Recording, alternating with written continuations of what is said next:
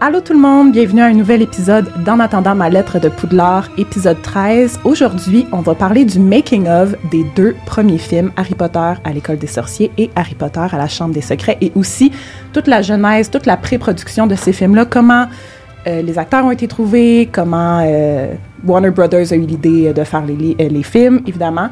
Et pour parler de tout ça, j'ai avec moi deux spécialistes du cinéma, si je peux me permettre. J'ai Elisabeth Darvaux et Kevin Parent. Bonjour. Enchanté, bonjour, bonjour. Bienvenue au balado. Merci.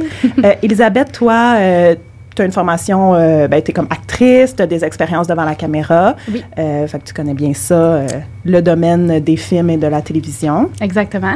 Puis toi, Kevin, tu es assistant réalisateur, donc également tu travailles là-dedans. Tu connais bien ça. Donc, je suis contente de vous avoir avec moi pour pouvoir discuter de ce qu'on a tous les trois lu. En fait, c'est le livre. J'en ai des fois un peu parlé dans mon balado, mais c'est la, méga Bible Page to Screen, vraiment un livre officiel qui décrit euh, en détail avec plein de belles photos et plein de chapitres super intéressants sur chaque film, euh, l'adaptation en fait, euh, comment ils ont fait la production de chaque film, basé sur les livres évidemment, puis plein plein d'anecdotes de, de, tournage, de détails intéressants sur la production des décors, les costumes, etc., etc. Donc c'est ça. Aujourd'hui, on va se parler de ce qu'on a lu là-dedans par rapport aux deux premiers films, ce qu'on en a pensé, puis on va échanger là-dessus. Yes. Yes! Oui. Mais avant toute chose, comme d'habitude, j'aimerais savoir, vous êtes dans quelle maison? À Poudlard, Elisabeth, là, ben, ah, tu sais, je veux même pas faire un guess, je sais rien, je vous connais pas, on s'est rencontrés tantôt dans le parking, là, ben, j'ai des petits guesses dans ma tête, mais je vais vous laisser y aller. Fait qu'Elisabeth, toi, moi, là, honnêtement, c'est tellement compliqué parce qu'on dirait que je trouve que dans toutes les maisons, je me rejoins mhm. avec certains points. Sauf que chaque fois que j'ai fait le test officiel, une fois je sors Serpentard, l'autre fois je sors Gryffondor et ainsi de suite, ah. sans arrêt. Sauf que je pense que je m'identifie plus à Serpentard avec un peu un ascendant Gryffondor, là, comme tu parlais dans tes derniers épisodes. Les ascendants, ouais, ça vient ça. ouais, ça va bien, ouais. OK, cool. Puis toi, Kevin? Ben, moi, quand je fais le test, je suis serre d'aigle. D'où ma couleur de, des ongles. Oui. il en manque un peu parce que ça fait un bout, mais euh, j'adore cette couleur-là. Fait que moi, je suis plus serre d'aigle. Puis je pense que si j'avais pas à faire le test, je serais quand même Serdec. J'adore cette maison-là. Je trouve que ça me rejoint. Puis euh, euh, je veux, les autres maisons m'intéressent pas Un tant peu moins, ça. te parle moins, les autres ben maisons. non, moi, c'est Serdec. Je, suis fier à Serdec. Cool. Yeah. Ouais. J'adore ça. ouais, moi, je suis Serdeg, mais tu sais, je vais, je, vais, je vais être honnête, j'ai eu des petits doutes là, depuis la, le début du balado, puis de, de, plus me replonger dans l'univers d'Harry Potter, puis de de, je sais pas, là, comme le bal de Noël, puis les expériences que j'ai vécues dans, dans, les derniers mois. puis Félix, mon coloc aussi, qui est toujours en train de m'influencer, je me dis des fois que je suis peut-être serpentard. OK. Je me suis fait tatouer un petit serpent sur le doigt euh, pendant les fêtes, là. Puis, tu sais, ça, ça me parle full, genre le serpent, puis tout ça, mais ça veut pas nécessairement dire que je suis une personne serpentard, mais tu sais, le côté ambition, puis tout ça. Euh, donc, soyez pas surpris, tout le monde, si éventuellement je fais un genre de... Switch. De switch de maison. Mais en même temps, c'est ça, je pense qu'on a des caractéristiques de chaque maison parce que, tu sais, on réussit à se rejoindre dans un peu tout, là, tu sais. Oui, exact. T'en as une qui ressort plus fort que l'autre, puis c'est ce qui fait que t'es es choisi dans une maison, mais... Mm-hmm. Maintenant, euh, je veux savoir, évidemment, c'est qui votre personnage préféré et pourquoi, là, si vous avez euh, quelconque raison, euh, Elisabeth? Moi, mon personnage préféré, je dirais que j'en ai deux. C'est un comme toi, c'est Rogue.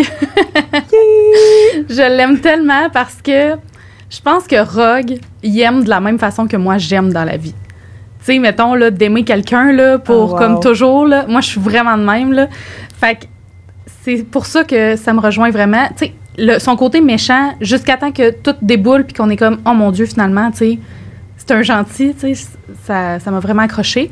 Sinon, mon autre personnage préféré, c'est Hermione, parce que je trouve qu'elle aussi, j'ai tellement de caractéristiques en commun avec elle, tu sais, de tout le temps vouloir sauver les autres, puis genre, les protéger, puis tu sais, d'être euh, comme, ah, je vais te trouver une solution. Tu sais, moi, c'est vraiment moi, là. fait que c'est mes deux préf. Ah, j'adore ta réponse. Merci. Moi aussi, c'est mes deux préf. Oui, c'est vrai? Ah. Vraiment, oui, oui. Je savais pour Rogue, mais Hermione. Ouais, ben Hermione, c'est ma deuxième. Ah. Ouais. je pense que je l'avais jamais comme clarifié. Oui. Toi, Kevin, ton personnage préféré? Ben, moi, ça va être plate, mais c'est Rogue. Comme tout le monde, en fait, comme beaucoup de gens. Puis, euh, Vraiment. c'est un personnage tellement important dans la vie de Harry. Puis, euh, c'est une personne vraiment pas fine, chiante. Euh, puis, ça n'a pas été une, une bonne personne pour Harry. C'est pas quelqu'un qui, qui, qui, a été très, très bon pour lui, mais ça a été significatif, puis ça a changé le cours de l'histoire, puis j'ai toujours su qu'il était du bon côté. Puis, ah ouais, hein? et moi, j'ai jamais douté de ça. Euh, suite aux événements du sixième livre, puis euh, dans le septième, quand c'est arrivé, puis qu'on a su, ben, ça a juste confirmé que j'avais raison, puis j'étais content qu'il soit gentil. Euh, je suis déçu qu'il meure, mais il fallait qu'il meure, c'était normal. Mais moi, tu vois, j'ai un peu douté. Tu sais, des fois, je suis là, ah, il est-tu gentil, il est-tu méchant, puis finalement. C'est normal.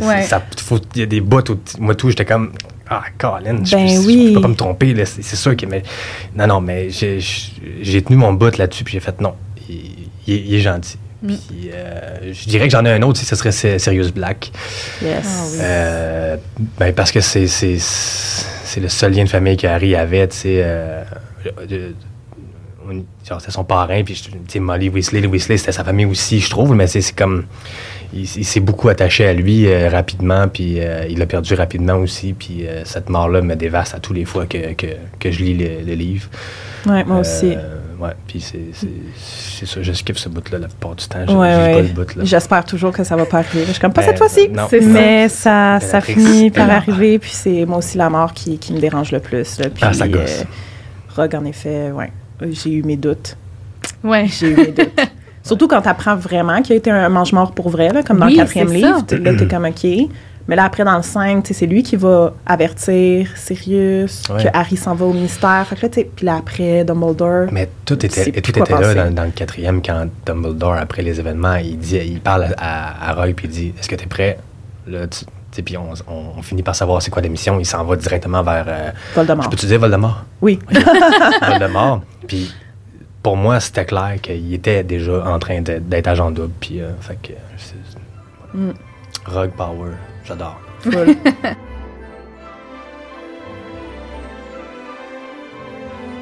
Là, on va pouvoir euh, tranquillement euh, commencer euh, à rentrer dans le sujet d'aujourd'hui, donc le making-of des deux premiers films, qui sont deux films, là, on va le dire, quand même semblables. Même réalisateur, look très pareil. Là. Tu sais, quand tu regardes tous les films, les quatre derniers ont le, ont le même réalisateur, David Yates. Tu as le 3 mm-hmm. puis 4 qui ont deux réalisateurs différents, qui ont été là vraiment juste pour ces deux films-là. Euh, puis tu as Chris Columbus au premier film. Euh, donc là, avant qu'on commence à parler plus du technique puis de la production des films en particulier, je veux qu'on s'attarde à ce qui s'est passé avant. Comment ils en sont venus à décider de faire un film? Qu'est-ce qui s'est passé dans... Parce que le film est sorti en 2001. Je pense qu'ils ont commencé le processus... Euh, aussitôt que 98. Là. Ouais, oui, 98, euh, la première lecture, en tout cas, du producteur. Du producteur David Damon, exactement, qui met la main sur le manuscrit. Euh, tu sais, lui, il y avait une petite euh, une boîte de production, il voulait vraiment adapter des livres en film, il recevait plein de manuscrits, puis le manuscrit d'Harry Potter avait été mis sur une tablette, genre low priority, là, priorité, non, mettons, faible. Puis finalement, une de ses... une de ses secrétaires, je pense. C'est la secrétaire. Elle qui était la plus jeune, en fait, je pense, dans, dans, sa gang. Là, elle l'a pris un soir, elle l'a lu, puis elle est revenue euh, le lundi, puis elle a dit euh, Ouais, il faut que tu lises ça. On la remercie. On la remercie vraiment. Oui, dans le fond, j'y ai pensé en plus en lisant. Je suis comme elle. Euh, elle, raconte ça au monde comme c'est moi. Elle s'en rend pas compte, mais elle, elle, a parti tout ça. Mais je pense que c'était comme. Euh, il y avait comme un genre de club de lecture, en fait. Puis c'est ça, le vendredi, il prenait le manuscrit, puis le lundi, il s'en parlait. Exact. Euh, OK. Puis là, elle, elle a dit c'est ça que j'ai lu en fin de semaine. Oui. Puis le David, il a full accroché.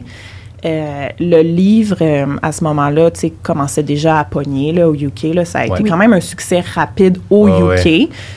Puis, euh, dans le fond, David, quand il a lu ça, il a déjà vu le genre de film qu'il voulait faire. Il s'est dit, il faut vraiment que j'adapte ça. Il a contacté son ami de longue date qui travaillait pour Warner Brothers en lui présentant le manuscrit. Son ami qui s'appelle Lionel Wigram. Wigram?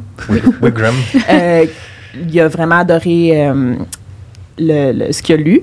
Puis en passant, David Heyman, je ne l'ai peut-être pas précisé, mais c'est le producteur des films. Donc vraiment, ça a été le producteur pour tous les films. C'est vraiment lui, dans le fond, qui a parti le processus euh, suite à la secrétaire qui a lu le manuscrit. exact. Euh, puis dans le fond, c'est ça. David puis Lionel euh, ont comme réussi à convaincre Warner Brothers d'acquérir de, les droits du film pour le faire. Euh, en se faisant dire dépenser juste pas trop d'argent. Leur budget c'était 125 millions, puis ça finit par faire comme plus qu'un milliard de dollars le film. Donc c'est fou, hein? Se sont pas trompés, c'est fou. puis c'est pas tous les films d'Harry Potter by the way qui ont fait plus qu'un milliard. Je pense que c'est juste le premier puis le dernier. C'est intéressant ça. Ouais. Ben, c'est normal, l'engouement, tout. Mm-hmm. Oui, exact. exact. Ben, ça m'étonne pour le dernier, par contre, tu te rends jusque. Ah, mais c'est parce qu'il y a tellement de fans. Non, mais, ça. ça m'étonne. On, a grandi avec les films. chaque année, euh, j'allais chercher mon billet au cinéma, puis je, conservais le billet pendant. J'ai consommé le billet de cinéma avec Harry Potter et l'école des sorciers pendant longtemps. Ah. C'était genre. Euh, c'était le moment épique. J'étais tout le temps à la première. Il sortait le 16, j'étais là le 16, c'est sûr certain. Je n'attendais pas le lendemain. Ah, wow. Ben, c'est des beaux souvenirs, ah vraiment. Oui, puis c'est tellement, comme on dit, c'est quelque chose avec quoi on a grandi, mais qui fait encore partie de notre quotidien. Mm. Tu sais, on, on en parle encore, on est sur un balado de ça en ce moment. tu sais, je veux dire, c'est crime, c'est un gros, c'est un méchant gros projet là. Ouais, full. Ah. Bref, de retour en 98, euh, le, premier tome a été publié en 97 au UK puis en 98 aux États-Unis comme un an et quelques mois plus tard. Là. Euh, je pense à cause de du switch de Philosopher's Stone à Sorcerer's Stone. Peut-être c'est pour ça que ça a pris plus de temps. Euh, peut-être pas pantoute. Puis dans le fond, une fois que les, droits ont été acquis, euh, là, David Heyman, il devait commencer à bâtir son équipe. Il a commencé par rencontrer J.K. Rowling pour lui, ben, pour la rencontrer évidemment, puis lui confirmer comme, inquiète-toi pas, tu sais, on va rester vraiment fidèle à ta vision, puis on veut que tu nous accompagnes dans le processus, puis que tu donnes ton avis, puis on sait que c'est important pour toi que tout reste anglais, genre, de l'Angleterre, tu sais, des acteurs anglais, puis que ce soit... Euh, présenté comme une école qui est en Écosse et non comme transformer ça comme si ça se passait aux États-Unis. Fait qu'il euh, lui a tout, euh, il l'a rassuré. D'ailleurs, oui, excuse-moi. Ben D'ailleurs, c'est tellement quelque chose que je trouve qui est important. Tu sais, souvent les Américains ils ont cette tendance-là à tout américaniser. Hmm. Tu sais, comme ça s'est passé en Angleterre cette histoire-là. Pourquoi amener ça aux États-Unis? Fait que je trouve ça le fun que David Heyman puis euh, son ami Lionel a vraiment voulu conserver cet aspect british-là parce que ces deux-là l'étaient. Donc, euh, ça l'a vraiment apporté un plus, je trouve, à l'histoire. Ça l'a apporté quelque chose de différent. Puis, on s'entend que l'Europe, ça a vraiment une... Ça a un charme, une histoire, tout ça, tu sais, au niveau du cachet, de, du look il n'y aurait pas pu euh, avoir. Je comprends qu'il y a beaucoup de choses qui ont été faites en studio, là, mais ce qui a été filmé plus à l'extérieur, ça, ça apporte le cachet qu'il n'y aurait pas eu en, en Amérique. 100 100 C'est clair. je suis vraiment d'accord. Euh, Steve Knowles, engagé comme scénariste, lui, a fait le scénario de tous les films sauf le 5. J'ai pris un break pour le 5. Puis euh, J.K. Rowling travaillait étroitement avec lui là, pour euh, la rédaction des scénarios, pour s'assurer que, tu sais... Superviser un peu. Superviser ce qu'il pouvait laisser de côté, ce qu'il devait absolument aussi mettre. Sais, par exemple, euh, garder une, une, certaine allusion au fait que Ginny tripe sur Harry dans le 2, parce que peut-être que plus tard, justement, ben, c'est important de le voir dans le film, bref, ça, que dès le début, elle tripe dessus, puis qu'après, bon, ils vont sortir ben, ensemble. Il y a un exemple, y a un exemple flagrant de ça, de, justement, de, de continuité, c'est que dans le scénario, euh, Mané Dumbledore, il dit à Harry Ah, j'ai déjà eu euh, une amourette de jeunesse, une jeune dame que j'ai déjà tripé dessus. Ça, avait été ajouté au scénario, c'était pas dans les livres, mais dans le scénario, c'était écrit, puis J.K. Rowling a fait non, Dumbledore n'aime pas les mesdames, les messieurs. Et un en particulier, je vais vous expliquer ça plus tard, tu sais. Puis, euh, ah, ouais. Euh, ouais, fait qu'il a fallu qu'il enlève ce bout-là. Puis je pense même que ça a été tourné, mais ça a juste pu ah.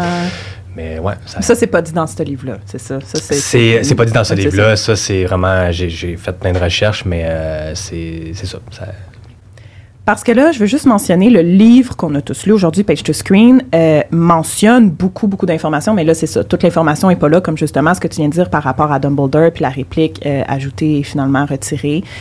donc, c'est sûr que là, nous, on va se baser sur ce qu'on a lu dans le livre, ce qui est assez complet, mais dites-vous qu'il y a beaucoup, beaucoup d'informations et beaucoup de, footage disponible sur Internet qui peut euh, ajouter à ce qu'on va avoir dit aujourd'hui. Vous pouvez également vous, vous procurer le livre. Je vais mettre le lien euh, dans le descriptif de l'épisode pour vous le procurer en anglais ou en français. Il existe aussi en français, il est juste un peu plus cher, peut-être parce qu'il est plus rare. Oui, ça doit. Bref, euh, après ça, il y a Stuart Craig qui a été engagé pour la production des décors. Lui aussi, il a fait toutes euh, tous les films, même euh, Fantastic Beast. Euh, lui, dans le fond, c'est comme à lui qu'on doit la création de Poudlard. Le, mettre, Carrément. Ouais. comme dessiner Poudlard, puis de quoi ça va avoir l'air. Le mandat qu'il a eu. Oh là Sérieux, hein? C'est ça. Il y en avait lourd, sur les épaules parce que.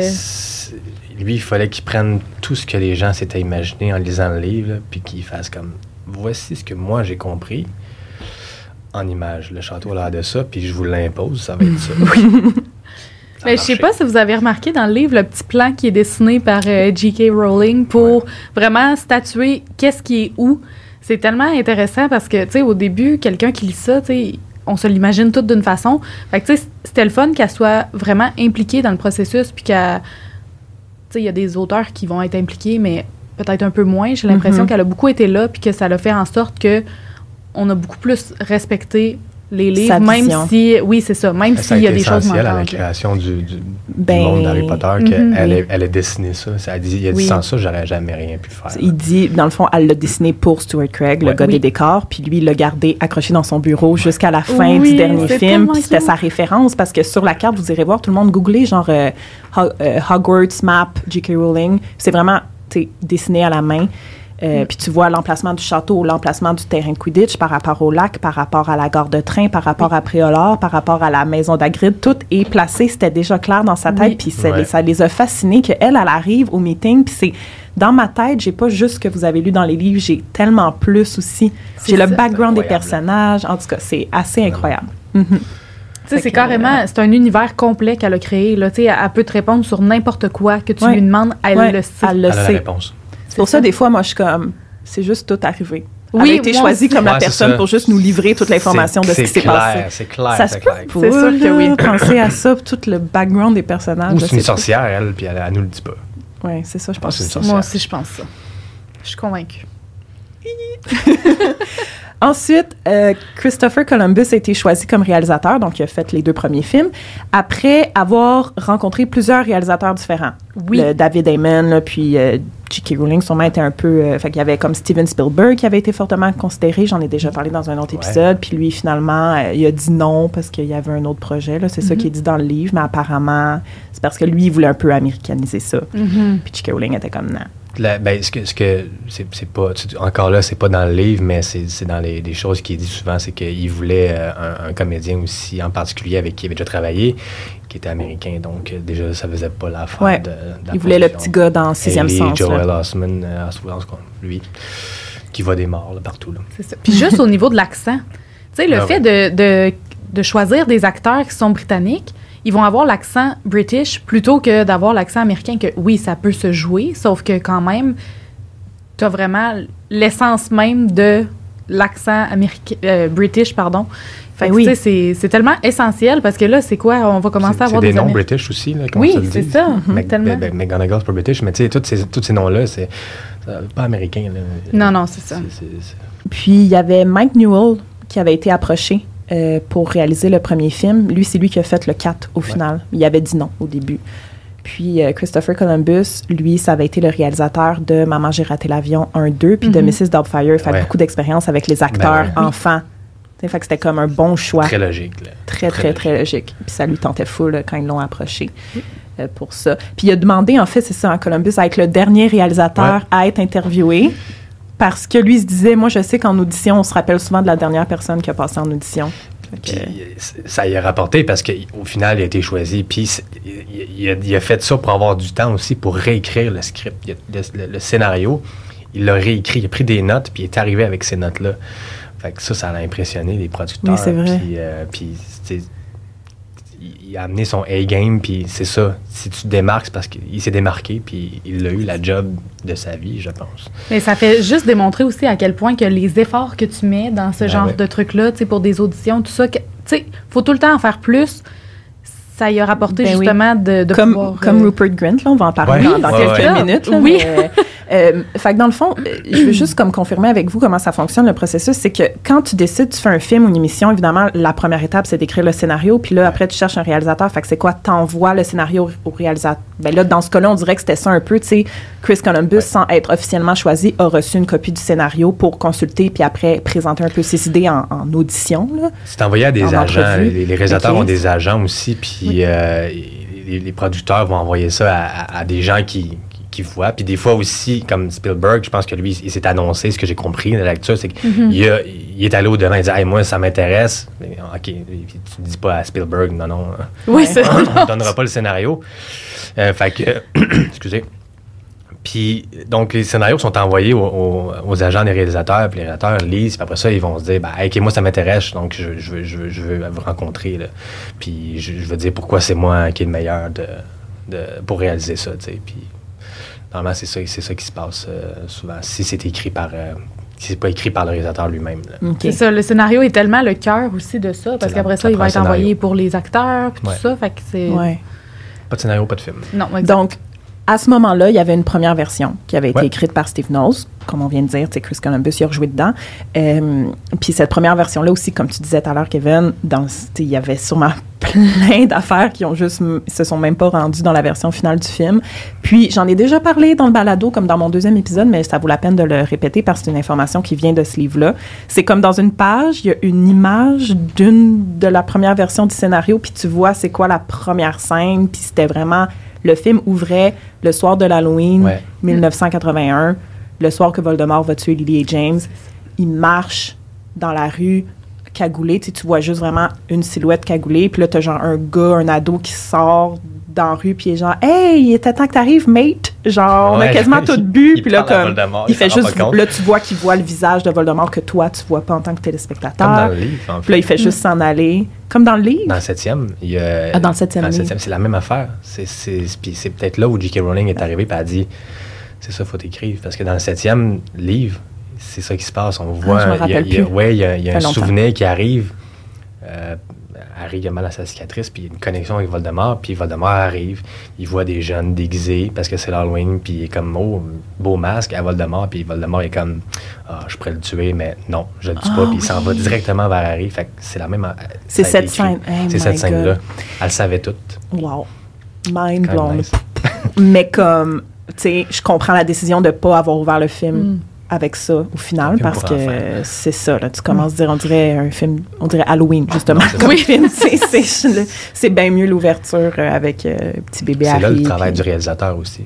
C'est écrit, puis peut-être que le réalisateur a dit hey, écoute, Non. c'est, ça marche peut-être pas pour moi, puis je trouve ça un peu bizarre. C'est, c'est Parce qu'à la base, le public cible, c'est ça, c'est des enfants, Ouais, tu pour, le pour les premiers, en tout cas. Ben, ça aurait été ça. Parce que la scène, justement, c'est écrit, il marche, là après, il voit par la fenêtre Lily qui joue avec Harry. Puis là après, c'est comme la scène, il rentre puis il tue, genre, ça aurait commencé de même pour de vrai, tu sais, pas sûre, là. C'est assez extrême. Ouais, c'est un peu intense. Please don't. Puis ce qu'on ce qu'on finit par voir en plus dans le premier film, là, c'est Ouais. un flash, là, vraiment. Ah Lui ouais. qui marche en cagoulé, il tue Lily, le bébé qui pleure, puis rien de plus. Verte. Ça. ouais. C'est ça, tu sais, on voit pas rien de, de traumatisant là, Mm. dans le 1. Puis c'est fou parce que c'est la, c'est la lumière verte qui a été dans le film, puis on le savait pas avec quoi, un, avec quoi il avait été tué, les parents, puis on savait pas que c'était quoi, avec de cadavre, puis on savait pas que c'était vert. Avec J.K. Rowling, c'est sûr qu'elle a dit le sort, il est vert. On va te le dire plus tard, mais c'est- c'est c'est fou tous les, les petits détails qui ont été pensés. C'est assez incroyable.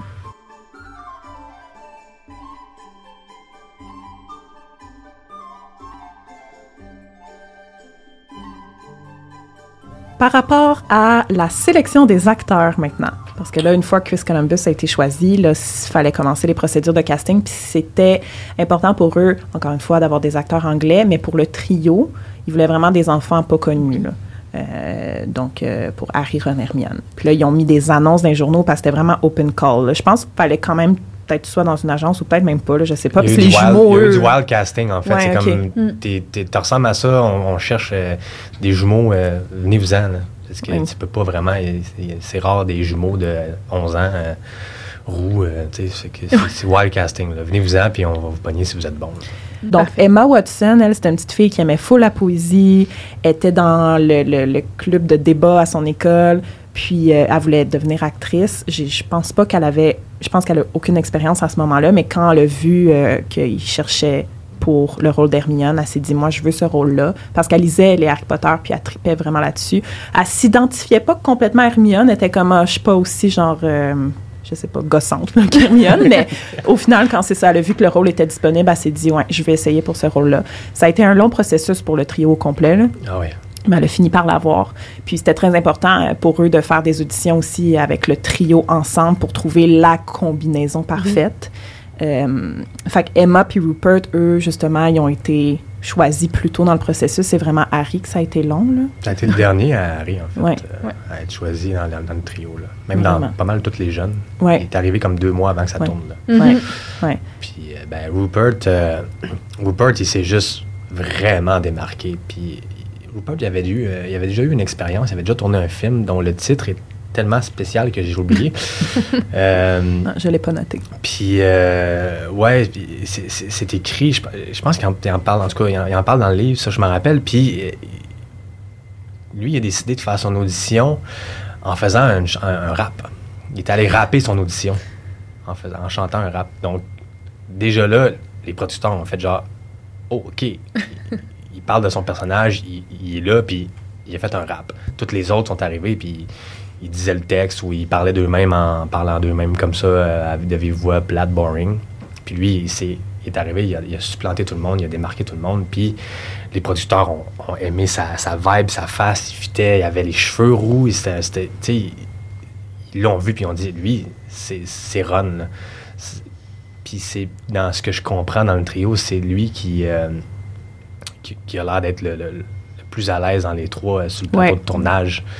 Donc, euh, le choix était logique. Ils ont fait un bon choix, puis ça a marché, puis, était, euh, c'est ça. Il est arrivé, puis euh, il a battu tout le monde. Ouais. Mais Daniel Ratliff, il dit aussi que à quel point que il est tellement à l'aise qu'il n'y a quasiment aucune préparation, puis euh, mm. il saute dans les souliers de Ron. Naturel, mm, c'était naturel pour lui. je pense qu'il a moins travaillé son jeu que les deux autres. Ouais, ben ça paraît là. Ah dans les deux premiers films en plus, ben, il y a vraiment dans le premier encore plus, tu vois la différence dans le jeu des le trois. Le jeu, il, est là. Mais Ron, il est bon là. Ouais. Vraiment. C'est comme inné chez lui là. Oui, puis ses expressions faciales là, ça vaut. Euh, il y avait la figure pour ça, puis c'est juste. il est parfait, là. C'est Ron Weasley, là. Oui, 100 Tellement. Puis, euh, Daniel, c'était plus tough. Puis lui, lui, il vient du milieu. Tu sais, ses parents travaillaient là-dedans. C'est ça. Ses parents, ils étaient... Euh, les deux ont fait du théâtre, euh, quand même assez élevé, là, au UK. Puis, au début, tu sais, il voulait pas, ses parents ne voulaient pas que Daniel Radcliffe euh, soit sur le film. Ils trouvaient que c'était un trop gros tournage pour lui, euh, ben pour un jeune enfant aussi, là, de, de s'absenter de l'école, de devoir faire tout ce travail-là. Puis c'est vraiment, de fil en aiguille, c'est Chris Columbus qui était allé... Euh, non, c'est David, David Ah oui, David Amen, oui, pardon. Steve Knowles, le scénariste, oui. C'est ça, qui sont allés voir euh, une pièce de théâtre un soir, puis ils ont vu le père de Daniel Radcliffe, puis ils ont dit, euh, tu sais, oh, on aimerait ça voir ton fils. Ils se connaissaient, euh, David puis Alan, le oui, père de Daniel. exact. Donc, c'est ça. Ils ont, été, ils ont été prendre un café. Puis encore là, même après le café, c'était comme pas encore sûr que qu'il allait le faire. Puis, tu sais, je pense que c'est ça. Amen, je pense qu'il a pas mal poussé pour que Ratcliffe. Euh, Parce que Daniel, ah, Daniel, lui, voulait être acteur. Il avait déjà des expériences. Il avait joué dans un film, ben, dans un téléfilm David Copperfield. Il a joué là-dedans avec Maggie Smith en plus, McGonagall, mm-hmm. puis avec euh, elle qui fait Madame Bibin. Fait que tu sais, il y avait de l'expérience. Puis David Amen, non, Chris Columbus avait vu David Copperfield, puis il avait full déjà considéré, pensé à Daniel Radcliffe. Puis c'est là, les parents avaient dit, c'est trop gros. Il était là depuis un bout. Là. Il était dans les pensées des producteurs et des réalisateurs depuis un sacré bout, mais puis le soir du théâtre, là, c'était comme trois mois avant que les tournages commencent. ils sont là, ils ont toujours pas d'Harry, puis ils ont comme vu ça comme un signe. On va au théâtre le même soir qu'Alan Radcliffe puis son fils. Ouais. Puis c'est David Damon qui était pas capable de se concentrer sur sa pièce. Il faisait, juste, regarder Daniel s'arranger derrière. Puis Daniel était comme genre, mais voyons. OK. Et puis il disait, comment il l'a décrit, genre un, petit garçon, mais with an old soul. Tu sais, comme un, un, petit gars tout posé, tout tranquille, tout, tout curieux, intéressé. Tu sais, fait qu'il a vu tout de mm. suite Harry Potter en lui, genre. Il a vu comme que c'était un, bon fit. Tellement. Puis en même temps, ça l'aurait. Tu sais, heureusement, le hasard a bien fait les choses qui étaient là en même temps, parce que sinon, peut-être que on aurait un autre Harry Potter aujourd'hui à cause que les parents étaient pas d'accord, tu sais. Mm.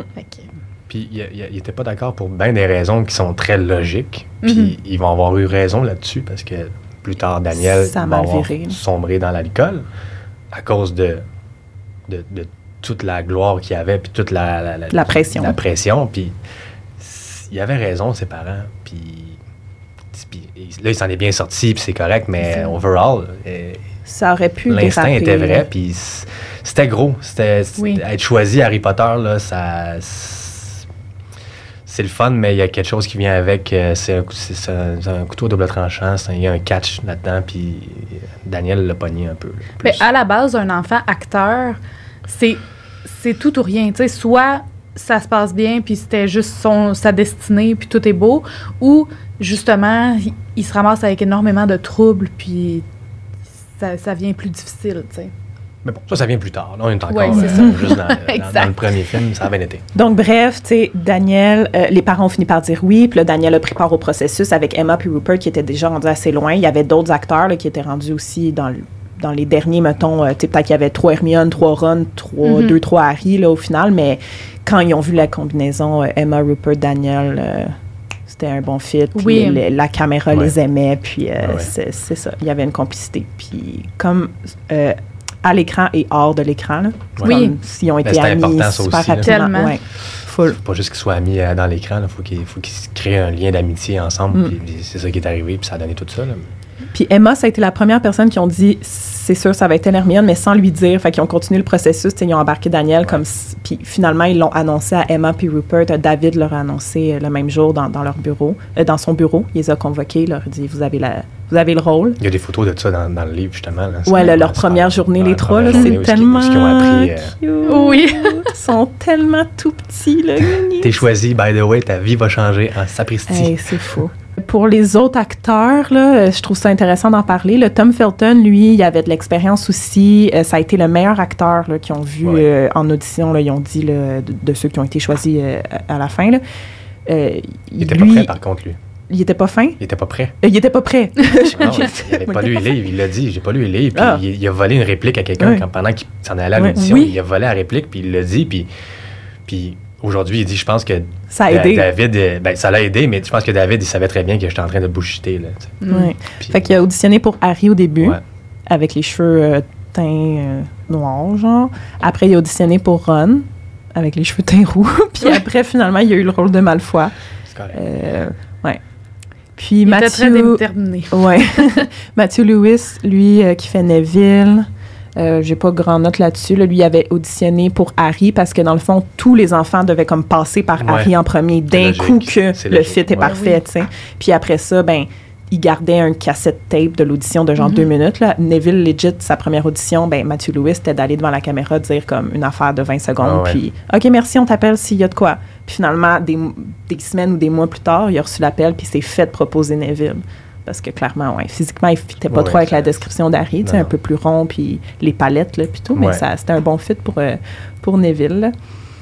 Puis, ben, pour les adultes, on dirait, je sais pas si vous avez eu cette impression-là, on dirait c'était comme, on veut cette personne pour ce rôle-là, on lui propose, puis ils ont tous dit oui. Genre, il n'y a pas eu vraiment d'audition pour les rôles d'adultes. Ben, il n'y en a pas eu beaucoup, puis ils sont tous allés vers des acteurs de théâtre. Oui. La plupart du temps. Euh, Rock, ça devait pas être euh, Alan Rickman au départ, ça devait être euh, Tim Roth. Ça avait été proposé à Tim Roth. Oui. Euh, Tim Roth a dit non. Puis, puis Alan Rickman est arrivé, puis bravo. Puis c'est ça qu'il fallait aussi. Thank God. Thank oui. God, en tabarnouche, paix à son âme. Sérieux. Puis oui, mais sinon, mais tous ces gens-là, c'est des acteurs connu euh, au UK en théâtre. Il faisait beaucoup, beaucoup de théâtre. Maggie Smith, on l'avait un peu plus vu. Euh, Alan Rickman aussi, dans ses rôles de méchants. Die Hard. Une belle carrière à, l'international aussi, mais le reste, euh, Madame Bibine, tout ça, qu'on a juste vu dans le premier, dans le premier film, mais elle, c'est une grande actrice de théâtre. Vernon Dursley, Richard Griffith, lui, c'est un grand acteur de théâtre aussi. Fait qu'ils sont allés dans, dans ça. Là. Robbie Coltrane aussi, là, très euh, dans la comédie, là, lui, là, dans le stand-up, je pense.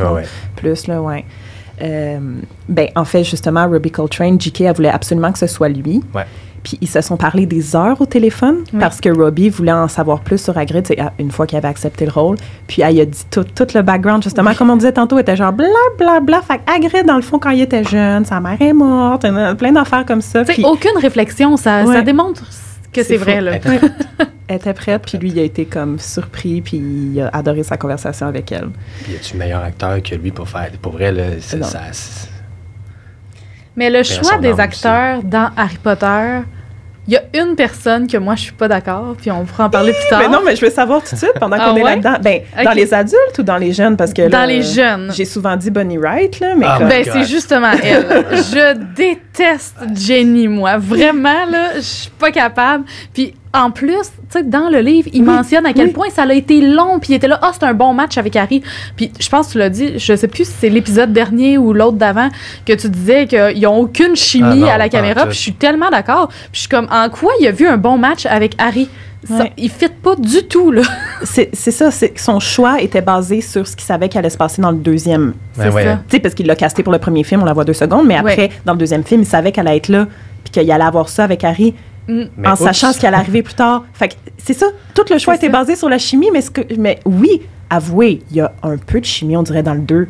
C'est pas son cute, qui ont Ouais, comme ça, ça, 12 ans. c'est ça. Tu sais, il y a genre une petite chimie, là, je mets des gros cute. guillemets dans les airs, dans le sens comme, il Ouais. n'y a pas le malaise qu'on ressent plus tard, tu sais, quand c'est Ben, vraiment amoureux. Là. Ça aurait été plus cute qu'ils s'embrassent dans le deuxième que quand ils Oui, s'embrassaient. ah, euh, un petit bec d'enfant. non, genre, Ouais. ça, ça aurait été parfait. Là, genre, Oui. ah, ok, Ils se cute. prennent la main. Genre, mais là, après Trop. ça, c'était Ben, tu sais, comme- malaise, malaise, malaise. Des fois, je l'écoute avec ma blonde, puis là, je, suis comme gêné de leur. Là, je suis, ah. Mais tu sais, comme justement dans le 2, là, tu sais, quand elle arrive en robe de chambre, puis la réaction qu'elle a, les gros yeux, puis tout ça, ça fait tellement du sens parce que quand on est jeune, puis mettons ton crush, il rentre, puis t'es comme, mon Dieu, je veux être à mon meilleur. Puis en plus, c'est Harry. C'est un ça. crush puis qui est connu. Exact. Mais, Mais je suis d'accord. ça reste que moi, je suis vraiment pas d'accord avec ce choix-là. Puis honnêtement, Jenny, des films, je suis pas capable. Il y, a- rien de ce personnage-là que j'aime.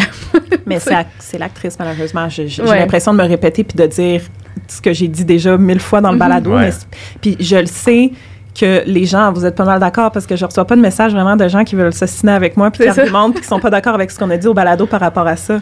Euh, fait que, ouais, c'est c'est Mm. comme unanime puis c'est dommage. Elle était pas faite pour être actrice, tu sais.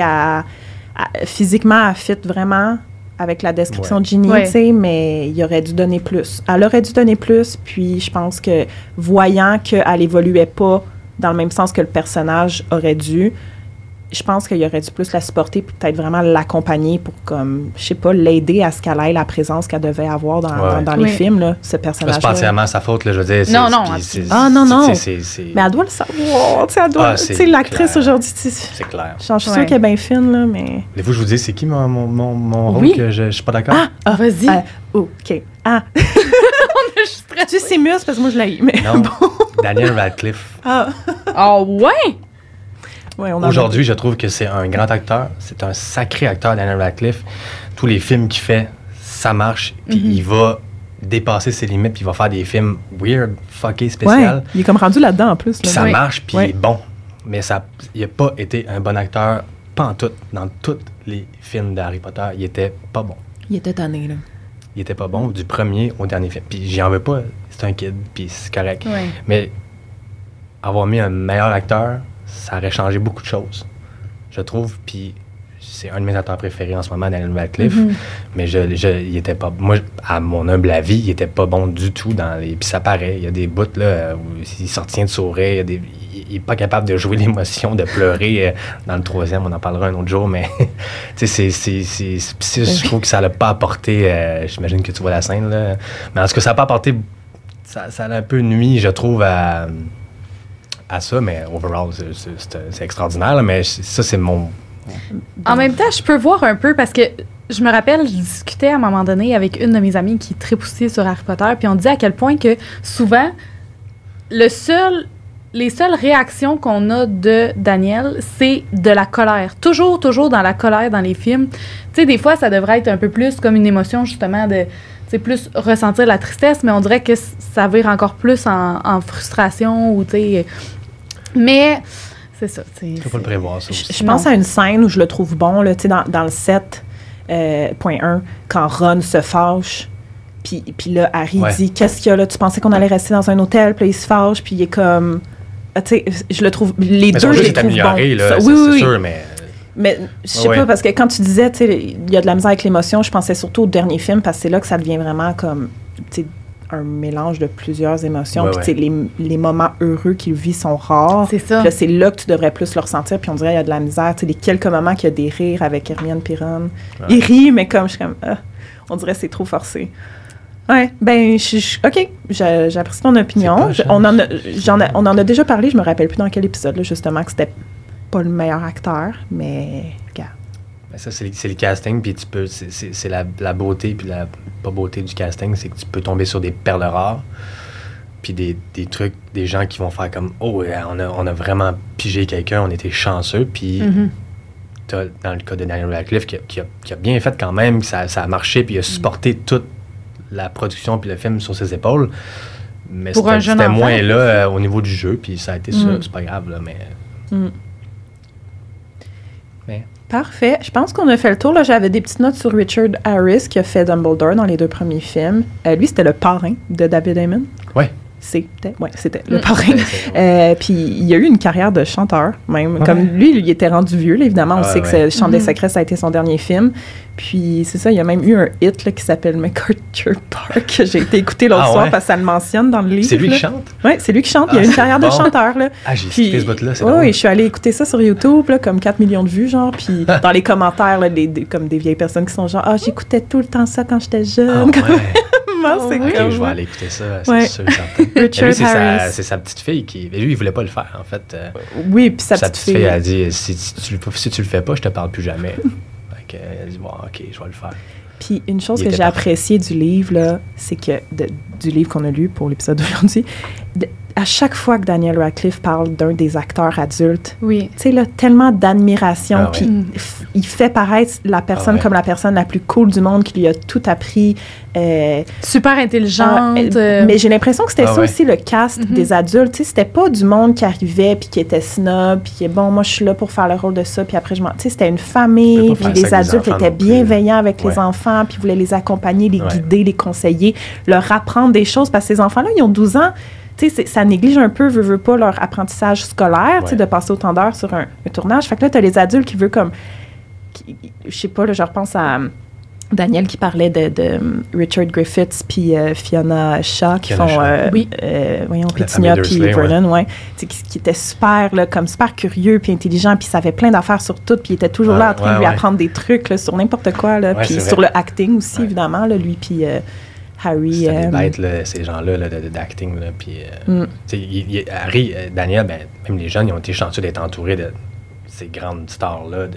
oui. Puis d'avoir un peu de leur talent puis de leurs conseils, c'est la chance qu'il y a eu, c'est super. Là.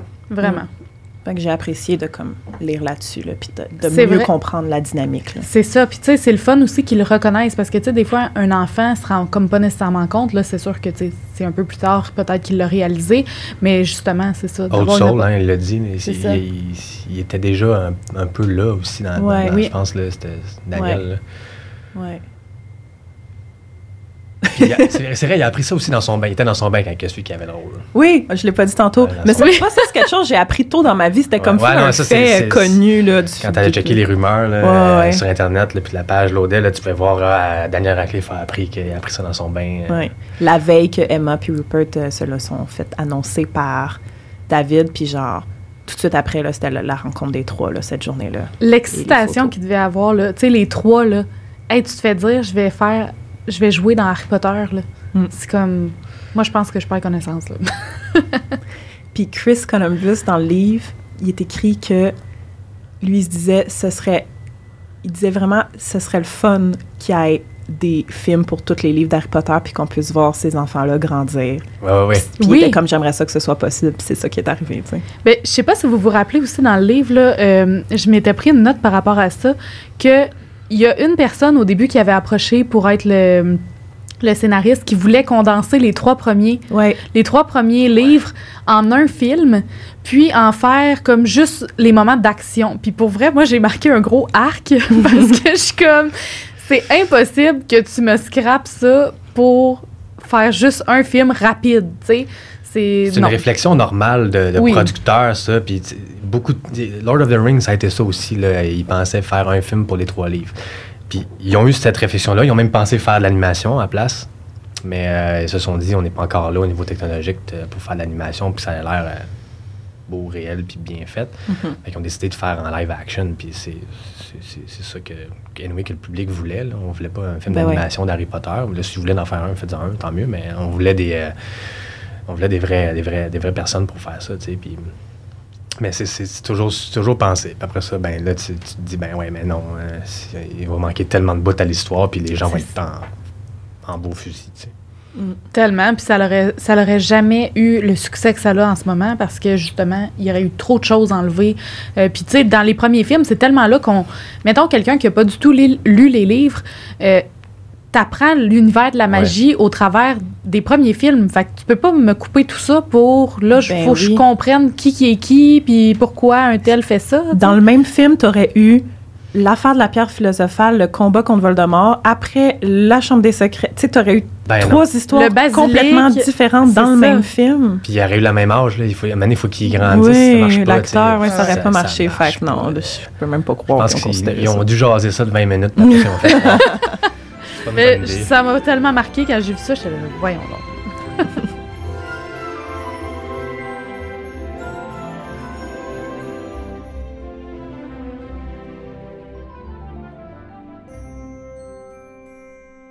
Harry Potter à l'école des sorciers. Je pense qu'on peut commencer à, parler de, la production de ce merveilleux film qui marque encore euh, l'imaginaire. Ah je veux dire, mhm. moi, comme ah ben mon chandail que je porte aujourd'hui, c'est. On en parlait tantôt, le, poster du premier film, juste ça. Quel beau poster, là. C'est une magnifique affiche. C'est incroyable. Puis, euh, juste avant qu'on se lance là-dedans, je veux juste dire que quand on va parler de CGI, pour ceux qui ne savent pas c'est quoi, c'est du Computed Generated Imagery, donc vraiment image créée à partir d'un ordinateur. Donc, mhm. dans des effets spéciaux, tout ce qui va être ajouté, c'est ça, de manière digitale euh, au montage. Je voulais le dire. ouais, ça se peut qu'on utilise un langage cinématographique. Ouais, c'est ça. Ben, le CGI, je, peux te l'expliquer. Ben, ça se peut que tu dises des mots que je connais pas, donc euh, je te demanderai. je vais essayer de la définition. Le film, euh, le premier jour de tournage, c'était le 29 septembre 2000. Puis ça aussi, je l'ai déjà dit, mais je le répète, c'est euh, la dernière scène du film qui a été tournée en premier. Donc vraiment la scène qui repart en train. Donc, c'est vraiment le moment dans tous les films que Harry va avoir l'air le plus jeune parce que c'est ça, c'était le premier jour de tournage. Puis, j'ai aussi déjà mentionné ça, mais l'affaire des verres de contact, oui. Daniel, la réaction allergique. Donc, ce premier jour-là, il portait des, c'est ça, les yeux tout mouillés, c'est à cause de la réaction allergique. Puis, Hermione qui avait des fausses dents. C'est ça. Mais tu sais, le fait aussi que ces enfants-là ne se plaignaient pas de ça. Mm. Tu sais, ils étaient comme il a mal aux yeux, mais il est comme non. Ah, il, reste dans son rôle. Il, il disait rien. C'est vraiment c'est ses parents qui ont dit ça y fait mal aux yeux, tu sais. Euh, le lendemain, ses parents sont arrivés, ils se sont dit, ouais, ça va pas marcher. C'est ça, exact. on la voit une autre fois avec ses dents, c'est au cours de ballet. Elle a encore ses dents, on le voit. Ah, je, me rappelle. Je pense que c'est les deux seules fois, c'est le train, puis euh, au cours de ballet euh, de Madame Oui, mais dans les premiers jours, ouais, c'est ça, il essaie les prothèses. Mais honnêtement, comme hier, je suis allée revoir du footage avant de m'endormir, juste pour le fun, Vraiment du footage cute, cute, cute, parce que tu as David Heyman sur le plateau dans les premiers jours. Il y avait peut-être tous les jours. Euh, il y avait une caméra, genre une handycam avec lui, puis il filmait tout, tous les enfants. Là. Puis tu sais, c'est thank you ben for that, parce que c'est juste du footage de eux qui jouent à genre des jeux, puis ils se parlent comme entre les takes, puis c'est tellement mignon, là. Mm. Puis, ouais, les dents, c'était comme un big thing, là. Puis euh, Dan qui porte des lunettes soleil entre les takes pour protéger ses yeux parce qu'il a eu l'allergie. Ah, il, est awesome, là, dans, dans ces images-là. oui, tu les as déjà vus, hein, c'est ça. Les... ça marche, là. Les, les kids de 11 ans, des lunettes de soleil, puis il est comme moi, je suis Harry Potter. chill avec Tom Felton, ça marche, c'est cool. Puis il a même fait une allergie aux lunettes, les premières paires de lunettes qui lui ont fait porter parce que c'était en nickel, puis il faisait une réaction à ça. Il y avait des spots rouges dans la face. Là. Fait que ça allait pas bien pour Daniel, qui était comme une petite... Euh, tu sais, comme un petit euh, sensible, je sais pas comment dire. Ah, Fragile. C'est vrai. Quand on, quand on tourne un film, euh, il y, a le développement, c'est ce qu'on a jasé tantôt. Après ça, tu as la pré-production, on va préparer. Pendant qu'on faisait les castings, là, on commençait à construire des décors. On, euh, pas moi, là. J'étais pas là. Mais il commençait à construire des décors, à construire l'univers, penser aux costumes, tout ça. Tout ça se faisait parallèlement, tu sais. Puis il y avait les castings euh, aussi en ce moment-là. Puis une fois que tout est prêt, tout est seté, là, il faut faire le tournage. Puis le tournage, c'est la partie la plus fun quand je suis en tournage, la prep, c'est du bureau, puis euh, on organise des affaires, mais en tournage, là, tu as les caméras, puis tu sets des affaires, puis tu as la beauté des, effets spéciaux, tout ça que tu as là, puis tu as, toute la machinerie, puis tu as la vibe du tournage. Puis là, tu es avec des enfants. Ah oui. Il y a des règles avec des enfants à respecter. Donc, ça, ça, donne beaucoup de contraintes au tournage. Autant de tourner, je pense qu'ils ont tourné 160 quelques jours de tournage. 150 jours, oui. 150. C'est énorme. C'était censé être 90. Ben, c'est impossible parce que tu dois réduire ton temps de journée parce qu'ils peuvent pas tourner plus que 6 heures par jour, les enfants, puis ils doivent avoir du tutoring, puis tout ça. Fait mm-hmm. je trouve ça impressionnant d'avoir pu, pendant, mettons, les deux premiers films, parce qu'ils sont très jeunes, tourner de cette manière-là avec le stress de rentrer dans des temps de 6 heures. 6 heures, là. T'as pas le temps de faire avant-midi de tournage, d'habitude. Les tournages, là, à l'époque, ça durait 14, 15, 16, 17 heures par jour. Là. Ça l'est encore un petit peu, mais c'est bravo pour ça. C'est ça. Puis un peu comme on parlait euh, avant qu'on enregistre, le fait que ces enfants-là, ils sont jeunes, ils, ils se doivent d'apprendre un script qui est quand même euh, une très grosse charge. Euh, ensuite de ça, de dealer avec l'école, tu sais, entre ça, de continuer à faire les, d'apprendre le, le, truc habituel. Puis juste un tournage pour, mettons, un adulte, tout le monde sur un tournage, à un moment donné, tu sais, on vient épuiser tout ça, mais là, eux autres, il y avait cette charge-là en plus. Puis de gérer le fait que ça reste des enfants, puis qu'ils ont envie de s'amuser, ils ont envie de rire entre eux.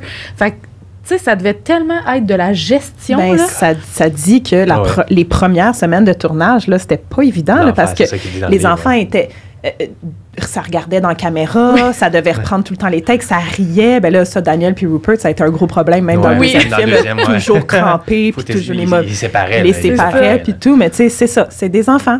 oui. ils peuvent pas devenir professionnels du jour au lendemain, puis mm-hmm. super sérieux tout le temps, tu sais.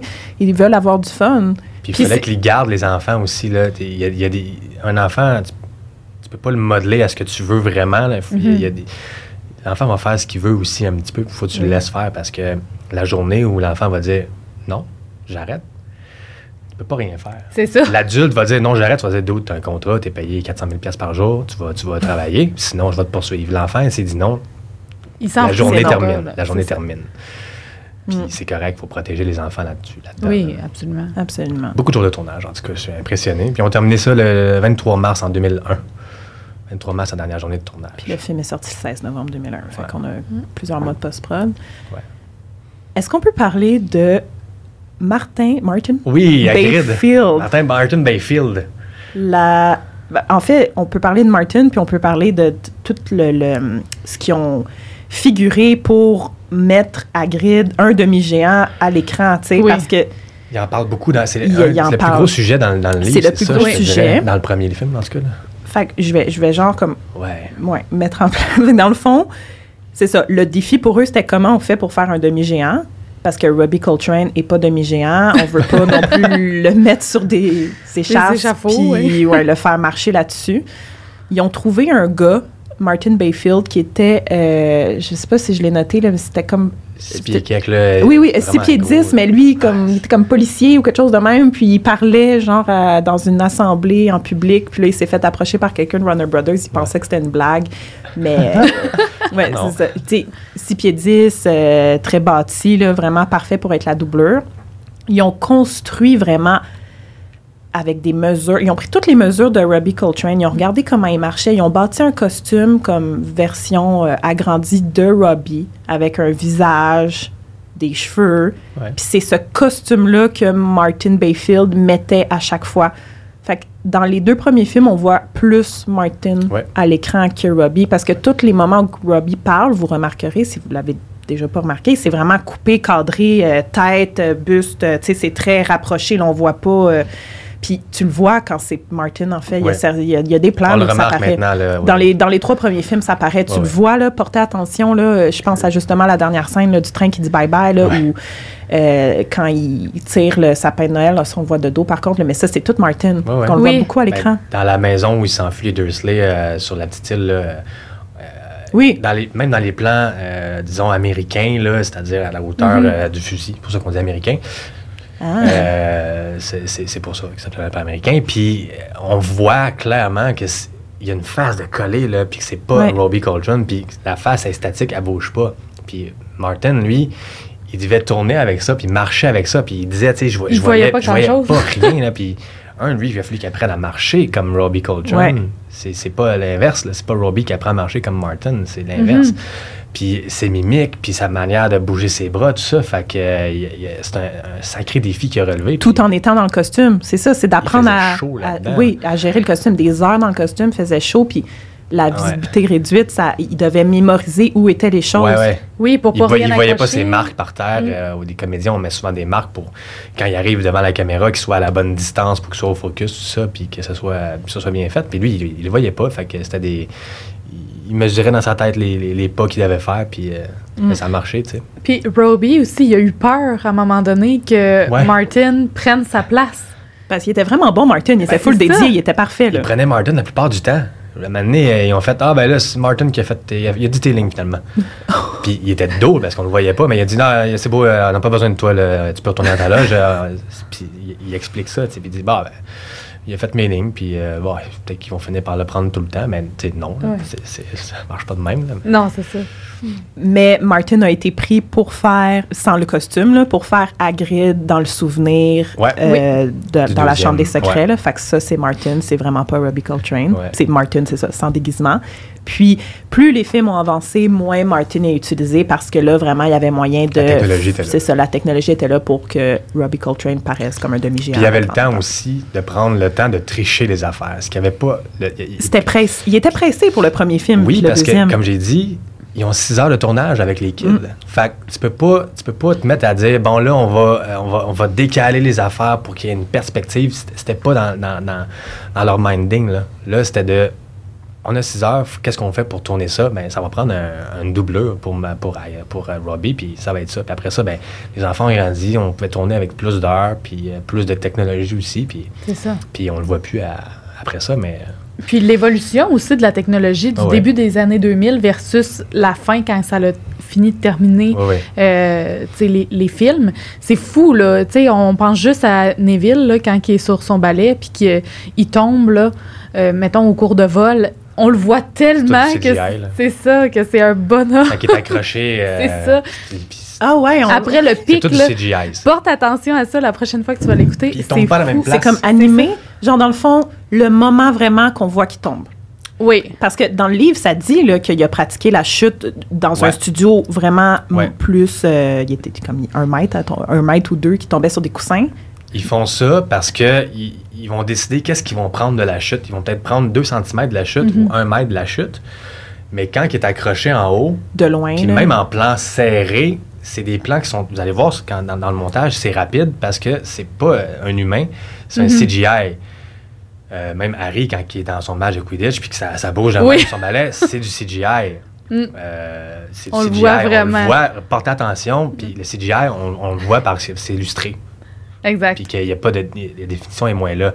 Puis quand il tombe, moi je remarque ça tous les fois, il tombe là, c'est CGI, puis après ça on le retrouve quand Mme Bébine court, puis que les élèves se tassent. Il n'est pas à même place. Il n'est pas tombé à la même place. il a l'air d'être tombé là, puis ah, il est là. Fait portez attention à ça, ah. c'est vraiment, il y a eu beaucoup, beaucoup plus de CGI qu'on pense. Là. Euh, Justement, là, je veux qu'on se lance tranquillement dans comment ils ont fait pour adapter le Quidditch puis le vol à balai euh, à, l'écran, parce que là, on commence à en, en, parler. Avant ça, je veux juste dire, euh, parce que là, c'est ça, mes notes sont en ordre, tu sais, les premières semaines de tournage, c'était tout hors studio, là, tout ce qui mm-hmm. était en euh, real location. Donc, justement, la scène de vol, c'est pour ça qu'Hermione sûrement avait ses dents, là, comme c'était dans les premiers, premiers jours, premières semaines. Euh, les scènes de vol, les scènes de ballet, ça c'était au euh, château à Arnwick Castle. J'en ai parlé dans mon épisode sur, les euh, sur les lieux de tournage. Puis ça, cours de, vol, cours de vol Zoé Wanamaker qui fait Madame Bibine, qui était comme une présence un peu rassurante pour Daniel, qui, comme j'ai dit tantôt, il avait fait le, téléfilm avec elle. Puis c'est ça, comme j'ai aussi dit tantôt, tout le, footage que j'ai regardé hier, c'est pendant cette scène-là, pendant les cours de ballet, c'est comme, ils sont trop cute. Là. Il y a déjà, sont déjà full amis, le trio, puis tous les enfants. c'est vraiment mignon. Euh, puis ça, en plus, ça amenait les enfants à être pas chez eux pendant plusieurs jours, mhm. avoir un accompagnateur avec eux ou leurs parents, puis tu sais, à, devoir faire des devoirs. Mais c'était comme toute une autre vie, un nouveau mode de vie pour eux, de comme, je vais plus à l'école, je me couche plus dans mon lit le soir comme j'étais à l'hôtel. C'était, ça renforçait les liens là, déjà en partant euh, comme ça. J'ai trouvé ça vraiment intéressant, le fait que pour le Quidditch, tu sais, parce qu'on s'entend que oui, il y a eu des choses qui ont été rajoutées avec des effets spéciaux, mais il y a tellement de choses qui ont été construites, puis qui est réel dans le film, puis de penser à adapter les estrades du Quidditch, les tours. Tu sais, il mentionne ça dans le livre, le fait que c'est un sport. Tu sais, si tu vas voir du soccer, tu vas être à la hauteur du soccer, mais là, c'est un sport qui se passe dans les airs. Fait que c'est vraiment cool le fait qu'ils aient pensé à mettre des tours pour dire ben les spectateurs ils vont pas regarder ça comme ça, tu sais, ils, vont c'est vrai. C'est ça, ils vont le regarder à la hauteur des balais. Fait que je trouvais ça vraiment intéressant. Puis tu sais la personne qui a pensé ça, oui, ça fait partie de son travail, mais c'est tellement le genre de détail que si, exemple, ça avait été par terre, on aurait dit, ben voyons, ça n'a pas de bon sens, tu sais. Fait que c'est super, euh, super intéressant, je trouvais, là, de, de penser à cette adaptation. Dans les livres, est-ce que ça dit vraiment qu'il y a les tours et que les gradins sont hauts? Moi, j'ai pas, compris ça. Fait que moi, j'imaginais pas le Quidditch pitch comme ça. J'imaginais ça en ovale, oui, mais. Euh, puis les balais pas trop hauts, là. Même, pas trop haut, tu sais. Mm. En effet, un match de Quidditch peut durer trois mois. fait que là. c'est long. c'est vrai. Euh, pour les costumes de Quidditch, euh, ça, ça, a changé, ça aussi au, au, cours des films, là, mais oui, au début, il y, avait plus une inspiration médiévale, fait qu'ils ont comme mêlé médiéval et sportif, là, puis euh, rendu au sixième film, il y avait des, ils ont des numéros là, pour le Quidditch. oui. Ils, sont protégés aussi. Oui, avec des pads. C'est ça. Les numéros qui représentent la position que tu joues en passant, fait que c'est pas toi qui choisis ton numéro. Le, justement, Harry, lui, c'est 7, fait que c'est le 7 pour l'attrapeur dans toutes les équipes. Puis pour euh, le making of vraiment du Quidditch, là, ils ont utilisé ce qu'on appelle Waldo, la technique Waldo. Donc c'est je sais pas trop comment l'expliquer, Kevin, peut-être tu peux mieux l'expliquer, la réplique miniature de ce que tu contrôles. Tu peux contrôler manuellement, mettons, vraiment la personne qui est sur son balai en grandeur nature, un peu comme Neville, puis les autres joueurs. ils ont fait ça avec Neville, puis on, puis on le voit aussi dans le livre, il y a des images le son, ils, prennent des vrais balais euh, qui sont surmontés, puis sont, sont, ils, mettent un, ils mettent un truc vert, en fait, de, pour, euh, pour, pour, le CGI après ça, pour enlever un certain bout. Puis c'est accroché à une, genre de grue ou un monde, quelque chose. Fait que Il a monté pour vrai dans les airs. Évidemment, il était attaché, il était en sécurité. Puis euh, les balais, tels qu'on les voit, il n'y a pas l'air d'avoir de siège, mais les, les, les, kids étaient assis sur des sièges, là, parce que maintenant, ça es assis des heures sur un balai, puis ça peut devenir long. Euh, vous savez pourquoi? Fait puis ça, c'est des plans plus rapprochés. Ils vont les faire en vrai avec des vrais balais, puis ils vont, ils vont, ils vont, ils vont les monter pour vrai dans les airs. Après ça, il y a une belle partie qui est animée. Puis pour créer un match de Quidditch, il a fallu que, un, euh, il y a un storyboard incroyable à faire, puis ils ont, ah, ils ont fait un, dessin animé de ça par ordinateur, de ça va être quoi les plans, qui, qui va voler par où, excusez, qui va voler par où, tout ça. Puis euh, c'est avec ça qu'ils ont pu faire le montage, puis décider où que ça va être du CGI, où que ça va être euh, euh, du, du, du, vrai. Puis, euh, puis c'était la. Puis je pense que c'est encore. Ça existe encore cette méthode-là où tu mixes les deux. Ben, cette technique-là, en fait, a été utilisée pour le Quidditch dans tous les films. Je pense que c'est ce qui fonctionnait le mieux. L'installation est devenue plus confortable. Oui. mais c'est ça ben, qui disait. À quel point c'était pas confortable. Ça, ben, c'est clair, t'es quatre heures là-dessus parce que tu refais la take jusqu'à temps qu'elle soit de faire ça. Daniel explique dans le livre, ah, moi j'avais mm-hmm. tellement hâte de faire ça. J'ai comme crime, je vais jouer au Quidditch, je vais être dans les airs. Puis comme pour elle, je pense que c'est la partie que j'ai moins aimée du tournage. Mm-hmm.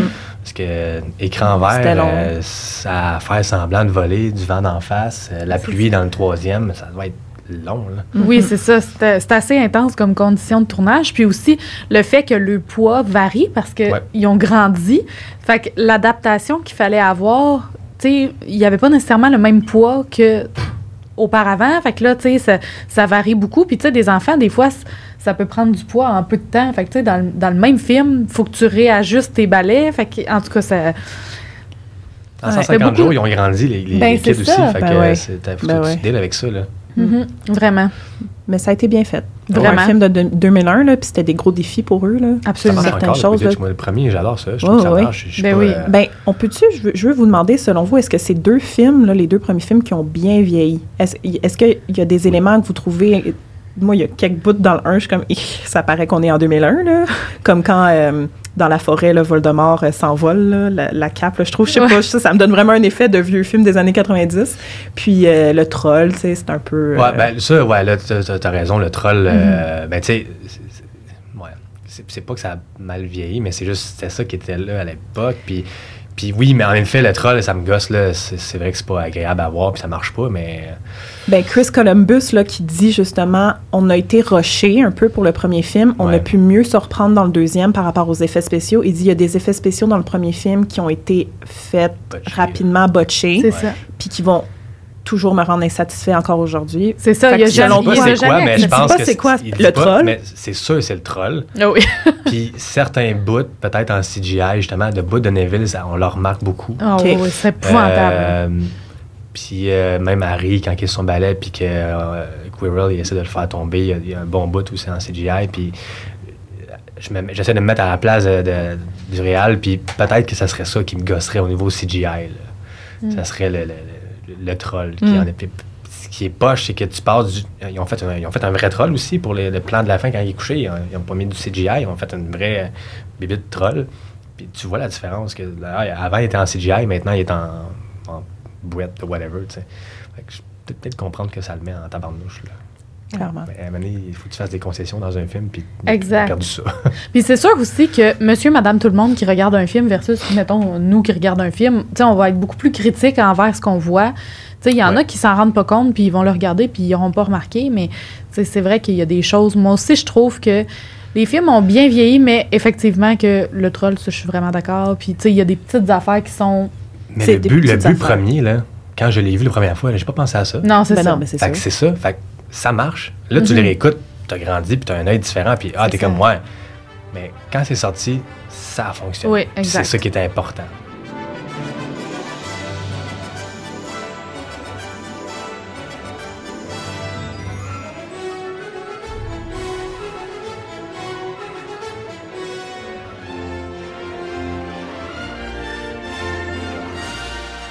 Euh, maintenant, je voudrais qu'on parle un peu du décor.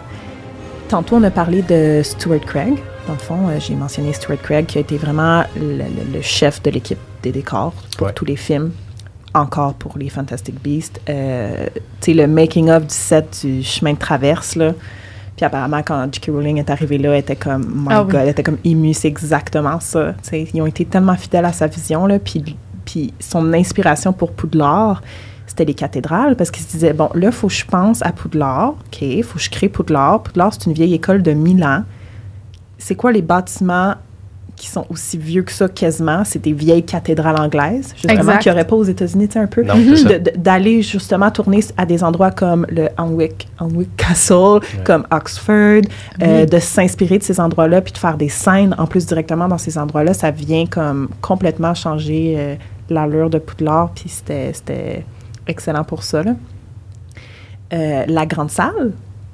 Hmm? Ça, j'ai été super comme surprise de lire qu'ils ont vraiment investi là, pour que ce soit un plancher de pierre. Tu sais, normalement, ce serait quoi un plancher de, plywood, genre? ben, ça, ça, souvent, ça va être euh, justement, euh, s'ils le font en studio, ça va être sûrement sur du béton, puis ils vont rajouter un élément pour faire qui, a un look de, du faux bois, un look de, Mais c'était de la pierre. Il voulait pas le détruire. Il voulait pas. Puis, tu sais, il se disait, on est tellement marché là-dessus toute la journée, le 400 enfants in and out, là, tout le temps. Là, euh, puis, en plus, c'était des vraies chandelles qu'il utilisait oui, pour le ciel. Une à une accrochées avec un petit fil. C'est fou, là. Puis, qui allumait à chaque fois. Oui, puis il faisait monter les airs, mais j'en reviens pas oh qu'ils ont décidé de faire ça. Jusqu'à un coup de vent, puis ça l'éteint ben, pour rallumer. En plus, c'est ça. Moi, je suis comme. mais ça, ça coule, la cire, tu sais. Comment se compliquer la vie, mais ça marchait. Puis ça, ça a donné. C'est tellement beau. Puis là, il y en a une qui est tombée. Paris réussi, ouais. Puis qui a failli blesser quelqu'un. Fait qu'ils ont décidé de les ajouter au montage par la suite là, dans les autres films. Puis. Euh, ils ont eu plus d'argent pour les autres films aussi. sais. Oui, 125 millions pour le premier, mais après ça, le succès a embarqué. Parce que, tu sais, 125 millions, ça a l'air quand même beaucoup, ah, mais c'est pas tant que ça. Ça s'écoule vite. C'est ça. Dans, un, dans une production comme ça, avec autant de monde, parce qu'il y a tellement de gens qui étaient nécessaires à ça, Autant de euh, lieux de tournage, ils se sont promenés. Là. C'est ça. Là. C'est, ça que les gens, euh, des fois, dans mon milieu, on appelle ça les moldus. Nous autres aussi, les gens qui ne travaillent pas en cinéma. Puis euh, j'aime ça dire ça. des fois, les moldus arrivent puis ils posent des questions. Puis comment ça se fait qu'un film, ça coûte 125 millions? Qu'est-ce qui coûte cher? puis, là, je, lui montre la liste d'équipes. Ben, ça, c'est tous les gens qui sont dessus. Puis il faut les payer. Puis les acteurs, il faut les payer. Puis les décors, il faut écrire. faut écrire. Ça prend. Faire la grande salle, là, ça a pris 425 personnes, là, toutes les payes, ils ont toutes des, il y a un syndicat, il y a une union, il y a la caméra, les objets, le, CGI, le montage, ça coûte cher, puis il n'y a pas d'argent. Ce qui coûte le plus cher, overall, oui, ça va être le casting. En tout cas, qui prend une grosse partie, c'est le casting. Mais c'est pas ça qui coûtait très cher dans le premier film. Les enfants n'étaient pas payés un, gros, mm-hmm. gros, gros, prix comme il était à la fin. Là. Mm-hmm. Puis, tu sais, ça reste que aussi, tu sais, ça, c'est ce qu'on voit, mais ce qu'on voit pas aussi, toute la préparation de ces acteurs-là, tu sais, le, maquillage, les cheveux, euh, puis il faut que tu les nourrisses aussi, là. Puis une crew comme ça, à nourrir, euh, tu sais, ça, ça, rentre dans, les dans le budget de dépenses, tout ça. Fait que, à un moment donné, c'est comme. Puis, comme tu l'as dit, le, décor, c'est ça. Puis, Stuart Craig, il a, créé, ils ont décidé finalement de, créer la grande salle pour vrai, avec des, des vrais. Euh, je sais pas ça, whatever, des, des trucs euh, en pierre, là, des, genres de chandeliers, mais pas de chandelle, bref. Il y avait du feu, là. Ça, c'était tout, c'était tout vrai, puis euh, l'argent est là, là. Mhm. puis ça paraît aussi. L'argent a été mis là, puis quand on regarde le film, on l'a d'en face, puis ça marche. Avez-vous visité les studios à Londres, vous? Pas encore. Moi, j'étais supposée y aller, puis finalement, à cause de la COVID, euh, ah, ça, a été annulé. J'étais vraiment triste. Bien, justement, dans la, la, visite, à la fin, tu vois la maquette de Poudlard, qui est quand même vraiment grosse. Là, comme c'est peut-être la grosseur du studio ici, là, c'est hein? la grosseur d'une pièce normale. Ah, ça rentre là-dedans. Fait que c'est la maquette, disons, miniature de Poudlard qu'ils ont utilisée pour faire tous les plans de Poudlard. ils n'ont pas construit la vraie école. Là. Non. Tout le monde, Poudlard n'existe pas pour vrai. Non, mais pour vrai, comme c'est ça qu'ils ont utilisé. Puis c'est, ouais, je sais pas. mais là, avec ce qu'on a dit tantôt, euh, dans le fond. Euh, c'est parce qu'ils veulent juste pas révéler la localisation. C'est ça. Ben, anyway, comme Hermione a dit dans les livres, si tu passes un moldu qui passe devant Poudlard, voit juste un tas de ruines. L'équipement n'aurait pas fonctionné à Poudlard. Non, c'est ça. Non, c'est vrai. Les ondes magiques. C'est où tu branches tes caméras. pas d'électricité. Il n'y a pas de plug. Stuart Craig a vraiment fait un travail extraordinaire, puis euh, trouver les locations, puis dans, un ancien épisode, justement, vous expliquiez à quel point ils sont allés à des places là, partout, là, juste pour une scène. Là. C'est ça. Puis ça implique des coûts, ça. Il faut que tu venir, les comédiens. Là, puis ils viennent d'où, les comédiens? Tu loges à l'hôtel, ça prend des transports pour les amener, puis tout ça, pour aller faire une scène. Qui dure deux minutes. Madame Bébine, c'est la seule place qui ont tourné l'affaire, c'est ça, je pense. C'est le seul truc qu'ils ont tourné là-bas. Mais ben, il a fallu qu'ils s'installent, qu'ils amènent mm-hmm. une équipe complète, 300 personnes, puis des... C'est ça. C'est... Ouais. Le décor est là. Vraiment. Euh, d'autres faits intéressants par rapport à la, au tourne, ben, pas au décor nécessairement, mais vraiment le making of de certaines scènes. Les hiboux, hein, c'est tous des vrais hiboux qui ont été entraînés. la scène où que Edwidge drop le nimbus à Harry, ils ont vraiment, là, je l'ai vu là, en vidéo hier sur YouTube, c'est vraiment son entraîneur au hibou qui est à l'autre bout de la grande salle qui siffle, puis le hibou part, drop le balai, puis arrive à son, son entraîneur, genre son, son, coach, son maître. Fait que, tu sais, c'est incroyable. Ils ont fait plusieurs shots qu'ils ont comme combiné ensuite en CGI de plusieurs hiboux, là, pour pas qu'ils se rendent tous dedans. Mais tous les hiboux que tu vois quasiment là, pour le courrier, c'est des vrais hiboux.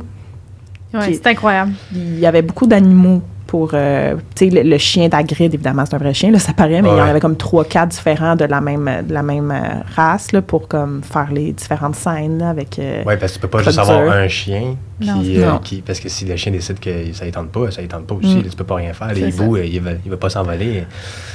C'est ça qui arrive, là. Puis, oh non, les hiboux, ça a marché aussi, puis bel job. ça me fait penser, est-ce que Tofu, c'est du bon CGI ou c'est du moins bon? Je pense que ben, comparativement au troll, c'est mieux. Tofu, ça marche. Ouais. Sauf que l'avantage avec Tofu, c'est qu'il était dans le noir. C'est vrai. Le troll, il était sous la lumière de néon, ben pas de néon, mais de, de, de toilette. De, toilette, là, dans, dans une ambiance. Fait euh, juste l'ambiance fait que ça peut aider. Les CGI, si tu mets ça plus noir, l'ambiance est plus noire, il y a moins de lumière, ben tu vois, automatiquement déjà, tu vois moins les détails chez quelqu'un ou chez un chien, c'est dans le noir que c'est dans, dans le soleil, dans l'éclairage. ça, ça l'a aidé. le, le, CGI reste le même, je pense, que le troll, sauf que ça paraît moins puisqu'il est dans le noir. Puis, tu sais, en parlant de touffu, j'ai trouvé ça drôle aussi dans le livre. Je sais pas si vous avez remarqué, mais il parle que le chien a trois personnalités. Ouais, J'étais comme tête, ouais. ah c'est ça mais tu sais moi je, je savais vraiment pas ça là. Je sais pas si c'est marqué dans les livres mais je me rappelle pas d'avoir lu ça. Non c'est pas, pas dit dans les livres. c'était pour eux qui sachent comme quelle tête fait quoi justement au CGI fait que t'as une tête endormie t'as une tête alerte genre le premier qui ouvre les yeux quand, quand l'arpe elle arrête de jouer. Puis intelligent. Puis intelligent. Oui ça nous on le voit pas. Mais on le voit d'une certaine manière oui. dans la ah. fonction de comment ils agissent. C'est ça. ça, il faut qu'il y ait des gens qui pensent à ça, puis c'est la beauté des films. Mm. les gens sont payés pour penser à ça. Justement, là, dans le livre, ils font comme un résumé de chaque étape jusqu'à la pierre philosophale, le factouffu. Après, tu as le filet du diable. Oui. Qui, qui était trop cher pour faire en CGI. Fait qu'ils ont vraiment fait des vrais tentacules qui étaient déplacés par des marionnettistes. Fait que t'as vraiment des gens qui déplacent les tentacules puis qui les enroulent autour de Rupert, Daniel puis Emma, tu sais. C'est filmé en reverse. Oui. Fait, que fait qu'il tire, dans le fond. Oui, parce que tu peux pas donner l'effet. Ça, c'était-tu dit dans le livre? Ouais. ça, oui. Je... en anglais, là. non, non, mais c'est correct. Mané, tu peux pas t'en aller tout par cœur, là. Moi, tout, il y a des bouts, tu vous dites, je suis comme, ah oui, c'est vrai. Oui. mais, puis, c'est une technique qu'on utilise souvent en cinéma, c'est de, de, faire un, un, reverse action. Donc, les codes étaient enroulés, puis ils ont tiré pour faire l'effet que ça glisse sur le coup. Mais faire l'inverse, c'est impossible pour que ça s'entortille. ils ont tiré.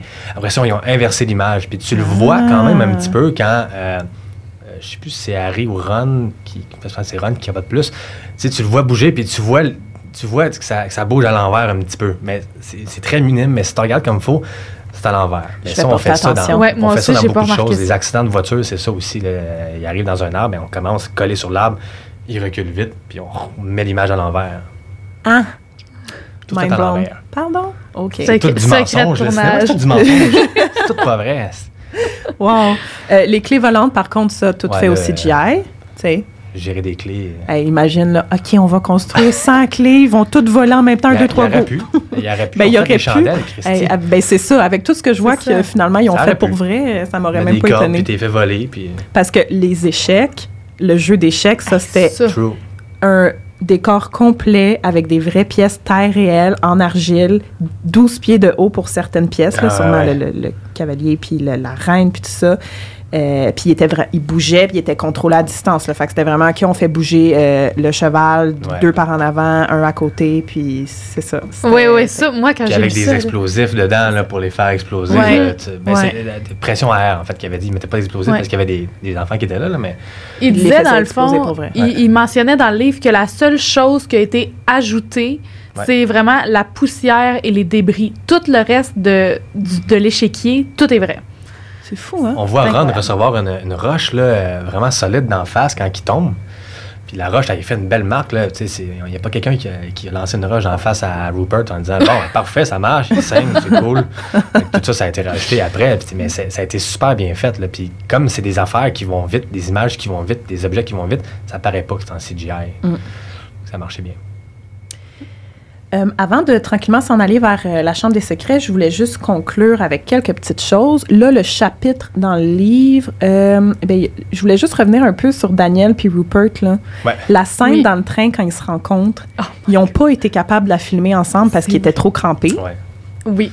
Fait que ça, ça aussi, on le remarque quand on y repense, c'est vraiment, tu vois Harry, tu vois Ron, tu vois pas les deux qui se parlent dans le mm-hmm. même plan, tu sais, parce qu'ils l'ont pas tourné ensemble. Non c'était Chris qui faisait l'autre. Fait que, mettons, Chris prenait la place de Ron. Il filmait Harry qui disait les répliques. Puis après, il faisait la même chose avec Ron, avec Rupert puis ils ont juste fait un montage. Mais c'est ça. Ben, c'est la seule solution possible. Mm. Ils ont réussi à avoir un plan large, on le voit. Ouais. Puis ça après ça, ils ont commencé à arriver. Quand la madame arrive avec les bonbons, tu sais. C'est comme là qu'on le voit. Ils coupent là, après ça, c'est chacun son plan. Et euh, puis le plan est clean, donc il n'y a pas l'amorce de, de, de, de, l'autre euh, en arrière. Souvent, quand tu vas voir un, un plan sur quelqu'un, tu as l'amorce de la personne avec qui il parle. Là, il n'y avait pas ça. Puis c'est la seule solution. Tu tasses, l'autre. Puis... L'amorce, c'est ça le terme. Amorce. Ouais, amorce. avoir en amorce. OK. Euh, fait c'était la bonne solution à faire. Puis...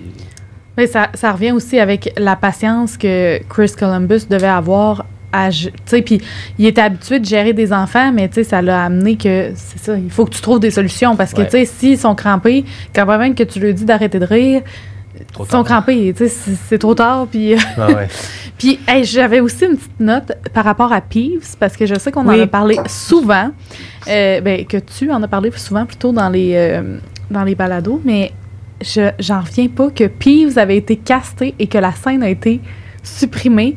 Je suis comme. Ça a été tourné, là. il a tourné, lui. Oui, ben les jumeaux, là, justement, ils sont à un round table avec lui. Mm. à la lecture, à la lecture, de, scénario, Fait qu'il y avait une scène probablement avec les jumeaux puis Peeves. Puis j'en reviens pas, je suis comme...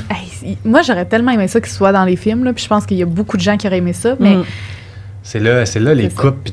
Il y, a des couples qu'on ne saura jamais pourquoi, mais il y, a mm-hmm. une raison. Puis il y a quand même un, enjeu de temps de film. Là. Le premier film dure deux heures et demie, c'est quand même assez long. Là. C'est long pour un film, là, pour des enfants, d'aller au cinéma. Puis, euh, après ça, les films vont raccourcir un petit peu, là, mais il faut que tu coupes des affaires. Puis je mm. pense aussi que dans le début 2000, les films étaient moins longs. Tu sais, maintenant, de plus en plus, les films sont un peu plus longs, j'ai l'impression. Oui, tu sais, on n'est pas surpris de... On commence à avoir des films de 3 heures. Là, faut, faut qu'il se calme un peu. Ben moi, je trouve ça long, là, 3 heures. peu importe, c'est quoi, là, même si c'est un film que je vais adorer. c'est long. heures, c'est assez. C'est ça. Mais souvent, là. Euh, Ou fait deux films, puis c'est ce qu'ils ont fait avec mm. les, derniers, les mm-hmm. derniers livres. Exact. Mm. Ben parce que sinon, ils coupent trop de choses. Ça. Fait que s'ils mettent tout, ça va faire des films de 7 heures. Là, OK. Puis le chapitre dans notre livre Page to Scream se conclut vraiment avec euh, le, la première du film, là, que les, les, jeunes étaient super, ils n'en revenaient pas que le film n'est pas sorti, mais tu as des fans qui sont là pareil parce qu'ils veulent voir le, le, vrai Harry Potter, la vraie Hermione, c'est qui, qui va jouer dans le film. Fait que ça a été comme une super belle expérience pour eux, là, comme première de film, mais je les comprends. Tu es, fébrile d'être là, Il y a beaucoup de choses qui se passent. C'est excitant. Ben, je pense qu'ils ne s'attendaient pas non plus du tout à cette, à cette attention-là si grande. Dès le début. C'est ça. C'est impressionnant. Personne ne à ça, là, puis euh, mm. ils l'ont eu, puis il y en a qui ont vraiment trippé. Là. Emma Watson était vraiment contente. Là. dans le livre, elle parle de sa robe aussi. Je pense que c'est elle avait un. J'ai pas le un Boa. Un boa.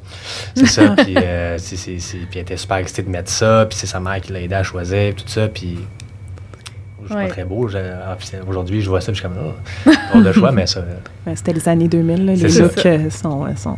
Puis tu vois qu'ils sont plus vieux aussi, là. Tu vois qu'ils ont, ils ont, l'âge qu'ils ont dans le deuxième film. Oui, c'est ça, exactement. La photo euh, de la première euh, qui est là, là c'est ça. Ben, il y avait déjà commencé les tournages. Oui. Il commençait le tournage trois jours après la première. C'est ça.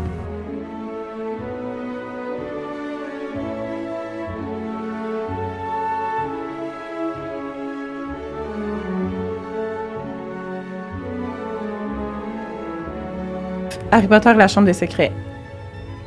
Très, très rapproché, comme on est en train de dire. Dans, dans fait, ils grandissent vite. Il y a une différence dans leur style. À l'écran, ça paraît. les cheveux d'Hermione sont vraiment différents, plus ondulés. Harry, ça paraît qu'il a vieilli. Dans les voix aussi. Oui. Même dans le doublage. Genre, ça paraît, c'est des voix, tu sais, ils ont mué, là. Euh, le 11 septembre, sont en train de travailler, sont tous ensemble, ça arrive. Chris Columbus était genre super ébranlé parce que lui, il a vécu comme une grosse partie de sa vie à New York. Euh, fait qu'il était comme. Je, pense, je, je, pense pas que ça le dit, là, mais ils ont probablement arrêté euh, ce qu'ils faisaient ce jour-là. Là, pour, euh, ben, ben, avec le décalage horaire aussi, eux, c'était rendu la fin de journée. Là, quand ça, ça se passait le matin à New York, il y a ça aussi. Mais bref, ça a été. Ils en parlent dans le livre parce donc, ça, clairement, ça a été une, affaire importante pour eux autres, qu'est-ce qui est arrivé là. Puis, ils disent aussi qu'il y avait des membres de l'équipe qui, qui, avaient, qui connaissaient, des, gens. des gens qui étaient peut-être proches à ce moment-là. Fait mm-hmm. que, tu sais, c'est. Ça a la planète entière, là, mais même, même eux autres. Là. Mm. Puis que, justement, ça, c'est arrivé en septembre. Puis là, en, novembre, ils ont eu une première également aux États-Unis. Puis que il y a eu comme une vague d'amour. Ben, la première était à New York. genre, merci d'être venu malgré ce qui s'est passé récemment à New York. merci d'être là pour la première. Puis ça faisait comme, OK, là, il y a quelque chose de beau qui se passe dans la ville. La première Harry Potter. Il aurait pu repousser la, première parce que quand ils sont arrivés là, il y avait encore. Il y a eu de ben, la fumée longtemps. Ben il y a eu de la fumée longtemps qui sortait du, du World Trade oh, Center. Là, fait qu'ils sont allés là, puis ils ont fait la première. Puis ça, les gens étaient contents. Puis je pense que tout le monde avait besoin d'être ça. Puis pendant ce temps-là, tu as oublié ce qui venait d'arriver un mois avant, puis tu as écouté un super film, tu as vu des acteurs. C'est la plus belle chose qu'ils ont pu faire. Là. My God, j'ai des frissons. Oui, je pense que les acteurs, ils se rendaient compte aussi, ils mentionnent dans le livre que de voir justement cette vague d'amour-là, à quel point que leur présence pouvait apporter quelque chose de positif dans la vie des autres, puis que en bout de ligne, en étant la figure de Harry Potter, peu importe le rôle qu'il avait, ça reste que tu as comme cette charge, ben pas cette charge-là, mais mettons les gens. comme, bien, oui, c'est ça. tu as, comme la charge que tu vas faire sentir des gens bien. Euh, tu fait tu as quand même une certaine responsabilité au niveau de quand tu sors publiquement parce que les gens t'observent puis tu leur apportes quelque chose de bien. Fait c'est c'est vraiment. Euh, mais c'est effectivement, ça lui a fait du bien, je pense, d'avoir euh, la visite des acteurs. Clairement. Donc là, euh, dans le fond, tu sais, pourquoi ça s'était autant rapproché, le 1 puis le 2, ben, c'est un peu expliqué, là, ils devaient tourner rapidement parce que les enfants, tu veux pas, justement, qu'ils vieillissent trop vite à l'écran. Ouais. Ça a paru un peu là, entre le 2 puis le 3, même entre le 3 puis le 4. Là, ils savaient qu'elle allait faire cette film, là. C'était clair. Fait que là, mm-hmm. Avec le succès du 1, ben, c'est ça, son rocher. Euh, puis c'est ça dans ces âges-là, tu grandis vite, là, de 10, 11, 12, 13 ans. Oui, ça, passe, ça va vite. Euh, Puis il explique aussi, c'est le bout qui m'a fait le plus rire, c'est que les hormones embarquent aussi. Oui. J'avais hâte qu'on en parle. Les hormones embarquent. C'était mon bout préféré dans le livre. Ben oui, mais les petites amourettes sur le plateau. God. Puis Daniel Radcliffe qui tombe amoureux de la moindre fille qu'il voit. Oui même dans, même dans, le, dans le crew, dans l'équipe, ils prévoient euh, la, chef grip euh, qui s'occupe. La nièce d'une madame qui est juste là pour la journée. Ben, il va tomber amoureux. Il tombe amoureux de, toutes les filles. Fait que toutes les, toutes les figurantes qui sont passées à côté de lui, là, ben Daniel Radcliffe est tombé amoureux de toi maintenant. Oui, c'est ça. Il y a eu un clic sur toi. Tu peux dire ça à tout le monde, là. Moi, Daniel Radcliffe, j'ai trippé sur moi.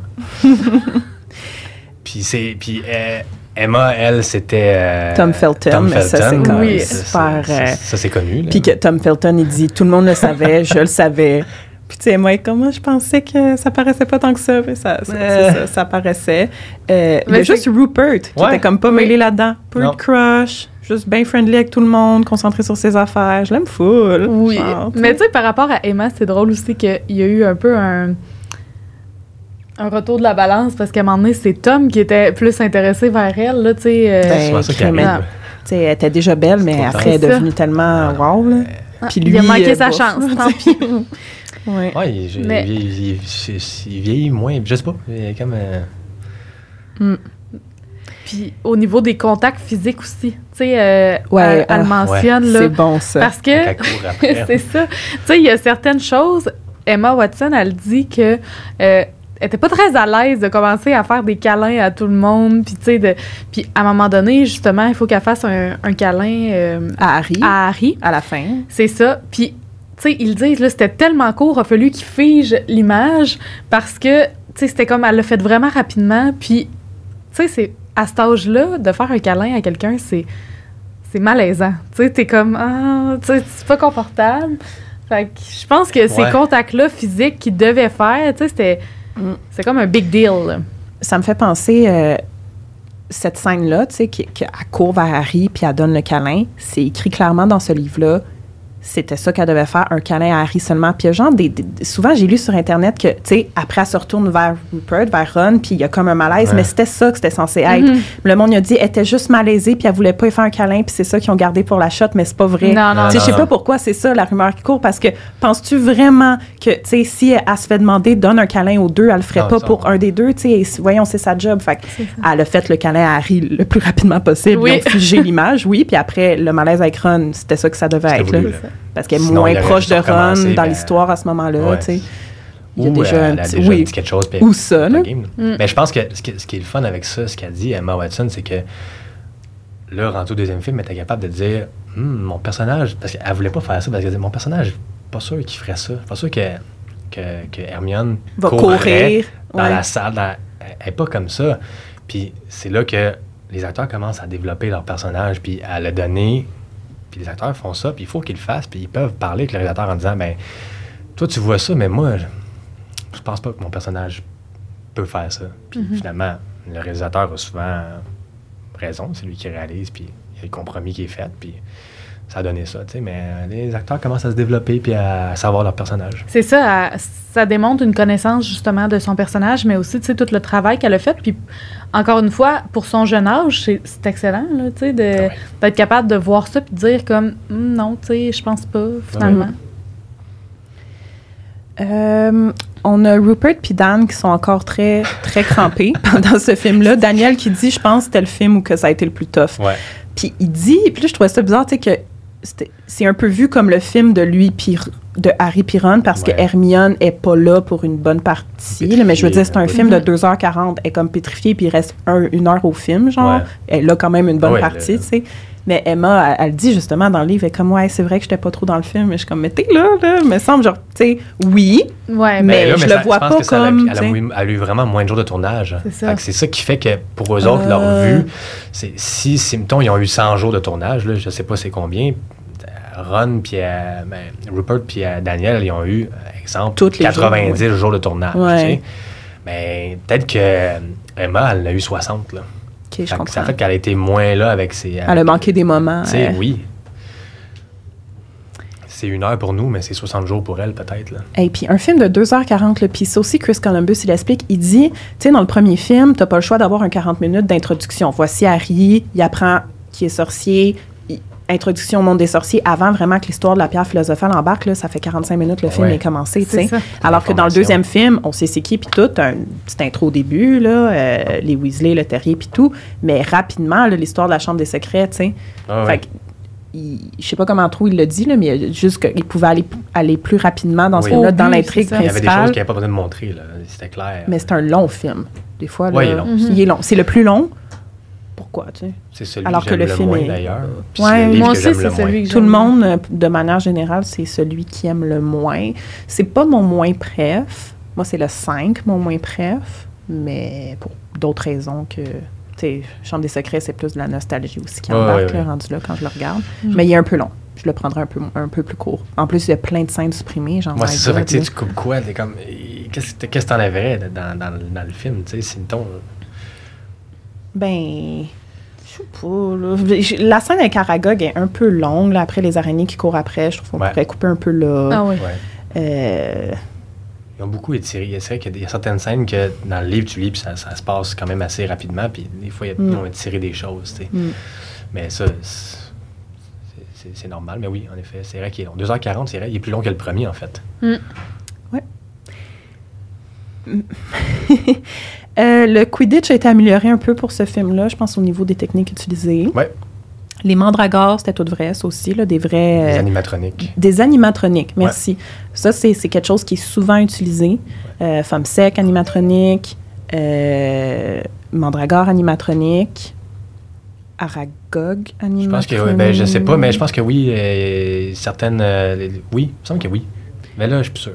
Mais il me semble que oui. Dans ma tête, c'était oui justement, euh, Aragog, oui, animatronique, ça j'écris. Euh, tu sais, ils ont vraiment décidé de construire Aragog au complet, au complet au lieu de le faire en CGI. Parce que de ce que je comprends, des fois, le CGI, ça coûtait plus cher que de prendre la peine puis prendre le temps de construire le vrai props, le vrai, euh, la vraie, le vrai bébé. C'est parce, que le CGI, tu payes par frame.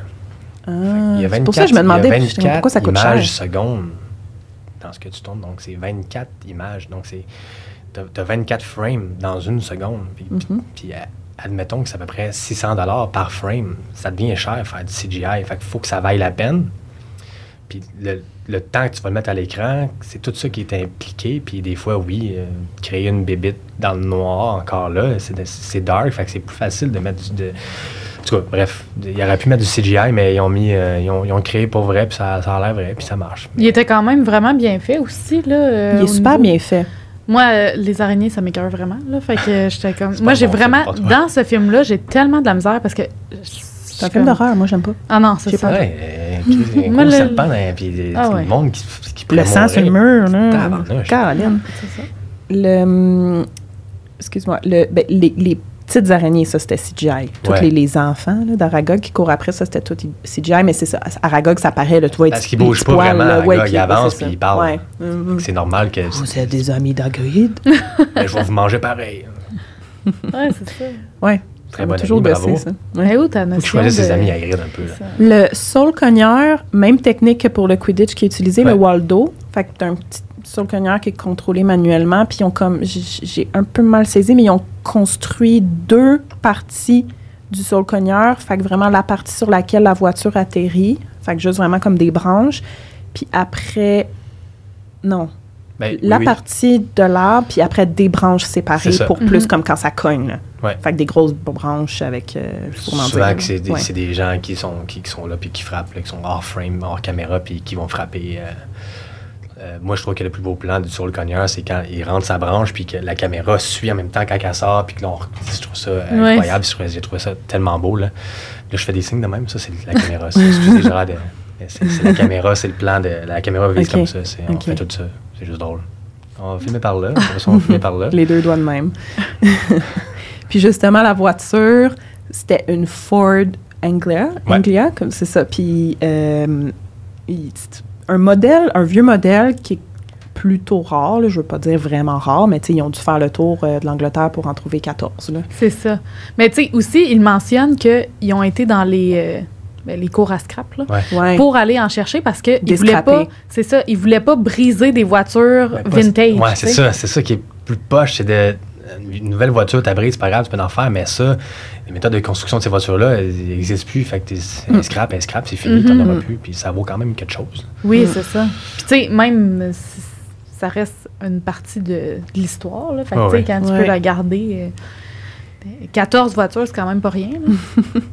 le terrier, c'est bref, là, ce qui est dit dans le livre par rapport au terrier. Euh, ça a été construit en ayant en tête que construit, je veux dire, ça a été euh, imagé, En, ayant en tête que c'était Arthur Weasley qui, l'a construit en utilisant des, en récupérant des plein de choses du monde moldu là, fait que des planches de bois, bon, c'est aussi simple que ça, de la pierre puis tout, puis des objets, puis fait que la maison, elle a vraiment un vibe chalet, mais elle a quand même une vibe sorcier aussi, elle est juste parfaite, elle est vraiment bien faite. Je veux vivre là, là, je veux vivre là. là. Moi, ça me parle moins, mais moi. si le ménage est fait, peut-être. Moi, j'aurais peur que ça tombe. J'irais dormir en haut, là, puis oh my God, ça shakerait. Là, ça la Chambre des secrets, euh, si vous voulez peut-être en parler, le décor de la Chambre des secrets. Ben, ça, c'est. C'est toute qu'une affaire. Hein? C'est ben, immense. Là, Plus gros que la grande salle. Ah, ah oui. Puis la sculpture de, Salazar, euh, il, était dessus. là C'était. Tout vrai. Je, sais pas. Euh, je travaille dans ce milieu-là, puis je suis encore en train de me dire comment ils ont fait. Hmm. C'est la beauté de, de, ce milieu-là, puis de regarder des films, c'est que tu peux encore te dire, même si tu connais ça, comment ils ont fait pour créer ça, puis avoir. moi, ça m'impressionne, je suis bouche bée quand je vois, quand, quand je vois ça. J'apprécie qu'il ait voulu mettre autant d'efforts. C'est 20 minutes dans le film. sais la grande salle, je comprends, ça revient à chaque film. La chambre de secret est là, tu y retournes plus, mais tu veux quand même aussi parce que tout le film, il y a un mystère, la chambre des secrets, où la chambre des secrets ressemble à quoi, puis là, tu arrives là, il faut que ce soit grandiose. C'est un, personnage, c'est le, titre du, livre. Puis c'est sous terre, tu sais, fait que c'est comprenable que ce soit gros de même, tu sais. Ah ouais. Mais non, c'est encore Stuart Craig qui, est juste un magicien. un magicien. Ils ont visité le système d'égout de Londres pour avoir une inspiration. Ça ressemble mm. à quoi des tunnels de cette époque-là, tu sais, de l'époque victorienne? Puis là, après, assez gros pour rentrer un basilic, là. Oui. puis justement, le basilic, une partie CGI, mais la tête, puis genre la première partie du corps a été, c'est 25 pieds dans le fond, a été faite, là, construite, pour surtout tous les plans rapprochés sur sa tête mm-hmm. euh, quand il cherche Harry, puis quand Harry évidemment le transperce avec l'épée. Euh, le truc de, le change de sujet là, le Eyes Wide Terrified, c'était-tu là-dedans? Je pense que oui. Eyes Wide Terrified. Remets-moi euh, C'est que hum, quand Chris, il voyait que Daniel n'avait pas exactement la bonne réaction, oui, Chris, il disait... OK, là, Dan, euh, Eyes Wide Terrified. Fait que yeux ouverts, elle a l'air terrifiée. Puis c'est resté dans tout le reste des films, même si Chris Columbus était plus réalisateur. Après, comme entre les acteurs, c'était genre, OK, là, Eyes, Wide, Terrified. Tu pour une scène où il faut que tu aies l'air apeuré ou peut-être même juste une scène où il faut que tu mettes beaucoup d'émotions. C'était genre le, le, truc qui se disait. Quand il était tanné aussi parce que ça marchait pas, là, il, il mentionne à un moment donné que ça faisait plusieurs fois qu'il essayait de reprendre la, la take, puis là, tu sais, ça marche pas, puis là, c'est là qu'il s'est mis à y dire ça, je pense. Oui, Eyes Wide Terrified.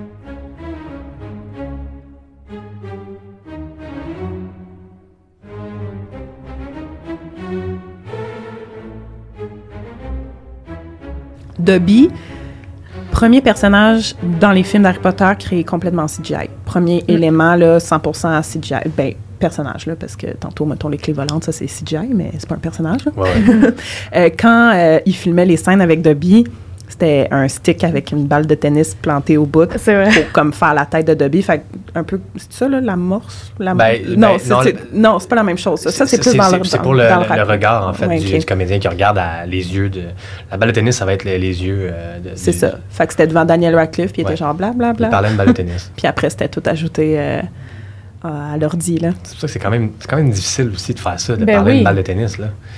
Puis après ça, Puis la personne une qui donne la réplique de, de Dobby, souvent, ça va être la script en arrière qui est Mm. à côté du réalisateur. Puis elle, elle va juste dire les répliques. Mais elle n'est pas comédienne. Fait que, elle, elle Mm-hmm. va juste dire Dobby, euh, non, non, non. Puis elle va parler avec une voix monotone. Elle donnera pas d'émotion. Puis lui, il faut qu'il réagisse à ce que il entend là, derrière, mais qu'il parle là. C'est tout un travail. Là. Ouais. Surtout que les, les moments avec Dobby, là, c'est toujours des moments où Carrie, il est comme soit fâché ou genre full intrigué, là. Ouais, fait qu'il faut vraiment qu'il soit comme... Faut qu'il soit dedans. Il là. est pas juste en train de raconter quelque chose, tu sais. Mhm. Ouais. Ben, ça, c'est un CGI bien fait, là, selon Ouais. moi, là, dans Ouais, le ouais. deuxième film. Là. Vraiment, vraiment bien fait. Très différent dans... Ben, très différent. Différent dans le 7.1, là. C'est le moment on qu'on a utilisé un vrai, Dobby. je pense, là, un vrai Dobby quand il, quand, il, quand il est mort dans les bras Oui. de. Ça, ça, c'est un vrai. Et ça, c'est. Les yeux. Ça aussi, je pardonne pas à JK. C'est c'est genre, pour vrai, là. C'était pas donne-nous nécessaire. une petite chance, là. Je sais pas. Il les a sauvés, puis là, il s'en va, puis tout le monde est heureux. Non. C'est ça, elle fait juste tuer ceux qu'on aime Ah. tout le temps, là, tu sais. Il y a des morts, vraiment, je suis en paix avec certaines morts, là. Ah Genre oui? Dumbledore, je suis en paix avec ça Ah parce oui. que comme Ouais. il est vieux, puis je suis comme c'est correct. Rogue aussi. Tu sais, c'est mon préf, mais je suis comme c'est correct parce que il a tout fait ça, puis là il meurt encore pour la cause, puis comme là, tu sais, son histoire est mieux révélée une fois même- qu'il est mort. C'est ça, puis ça y apporte une certaine délivrance aussi à Ouais. Rogue, tu sais, dans le sens qu'on s'entend qu'il a passé sa vie amoureux de Lily, puis, tu sais, malheureux. Ouais. Fait que, tu sais, ça y amène une certaine délivrance. Puis les Ouais. films, ça amène des choses aussi qui sont le fun, qui sont pas dans les, dans les livres. Je sais qu'on parle juste des deux premiers, mais je, je vais parler de Non, ce correct. C'est You have your mother's eyes. Il dit pas ça dans le, dans le, dans le livre. Ouais, il fait juste dire Ça rajoute tout, tout, tout. Ouais.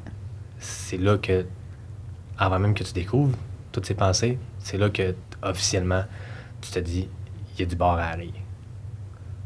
Puis, euh, ça, je pense que j'ai entendu une rumeur, je sais pas si c'est vrai, mais je pense qu'elle a, regretté de ne pas avoir écrit ça, elle, dans son livre. Ah. Mais je Ouais, c'est peut-être si c'est une vrai, rumeur. mais... euh, Il y a bien des rumeurs comme ça. ouais. Justement, euh, ça me fait penser. Mais ça, j'ai envie de dire c'est vrai, tellement que je le vois, toutes les lignes improvisées. Genre, dans La Chambre des secrets, justement, euh, il y en a deux là, qui sont vraiment connus. Est-ce que vous savez des, desquels que je parle? Tu as le moment où ils ont pris du polynectar, puis que Harry, en crabe ou girl, il a Ouais. ses lunettes. Puis le Malfoy est genre, depuis quand t'as des lunettes? Ah ouais? Oui. Puis là, ils disent pour no, lire. read, fait que là, ouais. apparemment, il a improvisé. Là, je savais pas que tu pouvais Ouais. lire, mais je suis comme, pour vrai, t'as improvisé ça C'est à parce ton que ça a l'air qu'il avait juste oublié son texte, là, Ouais, c'est mais ça? ça, c'est Drago, son- dans le fond, Ouais. qui dit euh, Oui, c'est ça. Je savais pas que tu savais Oui, lire. c'est ça. Fait qu'apparemment, ça a été improvisé par Tom. Felton. Mais moi aussi, j'ai lu ça, puis tu sais, ça lu se plusieurs fois, mais... Parce C'est que vrai? il a oublié son texte, il s'est dit, je vais dire quelque chose. J'ai de la misère à croire ça, mais il faudrait juste aller confirmer. Puis, euh, une autre réplique improvisée, apparemment, encore une fois, par Daniel Radcliffe à la fin, quand Lucius Malfoy, dans le bureau de Dumbledore, le regarde, puis dit « Espérons que M. Potter sera Ouais. là pour sauver euh, la situation la prochaine fois. » Puis là, il fait juste dire « Oui, j'y serai. Ouais. Ça, » Ça, apparemment, c'est improvisé, mais comme... Ouais. Je trouve que c'est tellement bien placé. T'es- sûr que c'était pas scripté? C'est parce que c'est bien Je placé dans l'image, parce qu'il l'a probablement improvisé, soit pendant qu'on était en train de filmer euh, Malfoy, puis là, le réalisateur a fait Ah, man, c'est bon ce que tu viens de dire. A rendu à son plan, il leur dit, tu sais, fait que des fois, c'est pas improvisé rendu là, mais il a rajouté ça live. Ça peut que ce soit ça, tu sais. Puis Mhm. même chose que pour la shot qui est dans le film, c'était peut-être sa troisième take, mais ça. au, début, c'était Il une l'a dit une quote. fois, puis ils ont que- comme fait genre, ah, wow. Je comprends. Puis Même chose pour Là, pour je le crois plus. Même chose pour Malfoy aussi, là. Eyes wide terrified. Eyes wide terrified.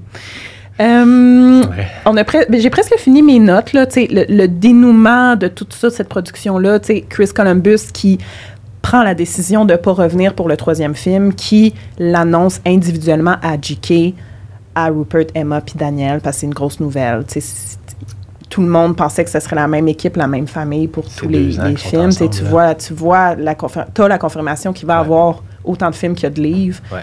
Puis là, tu te fais dire par ton réalisateur qui, qui a été là depuis le jour 1 avec toi, puis qui est bon avec toi, qui Mhm. t'accompagne, qui ne reviendra pas. Ah c'est tough, là. Puis Chris Columbus, ben, tu sais, c'est que ça y prenait, comme on a dit tantôt, au lieu de 90 jours, 150 jours, comme il voyait ça. plus sa famille, il voulait pas négliger le Ben temps qu'il avait avec ses enfants. Tu sais, il y avait quatre enfants. Il voulait pas, pas les voir grandir pendant 10 ans qui se consacrent à Harry Potter. Fait que, Non, mais ça, ça, a été parfait. Là. C'était, correct. Start les deux premiers films, puis start l'univers, puis euh, il l'a super bien fait. Ouais. C'était ça, là. C'était, c'était le parfait réalisateur pour starter ça.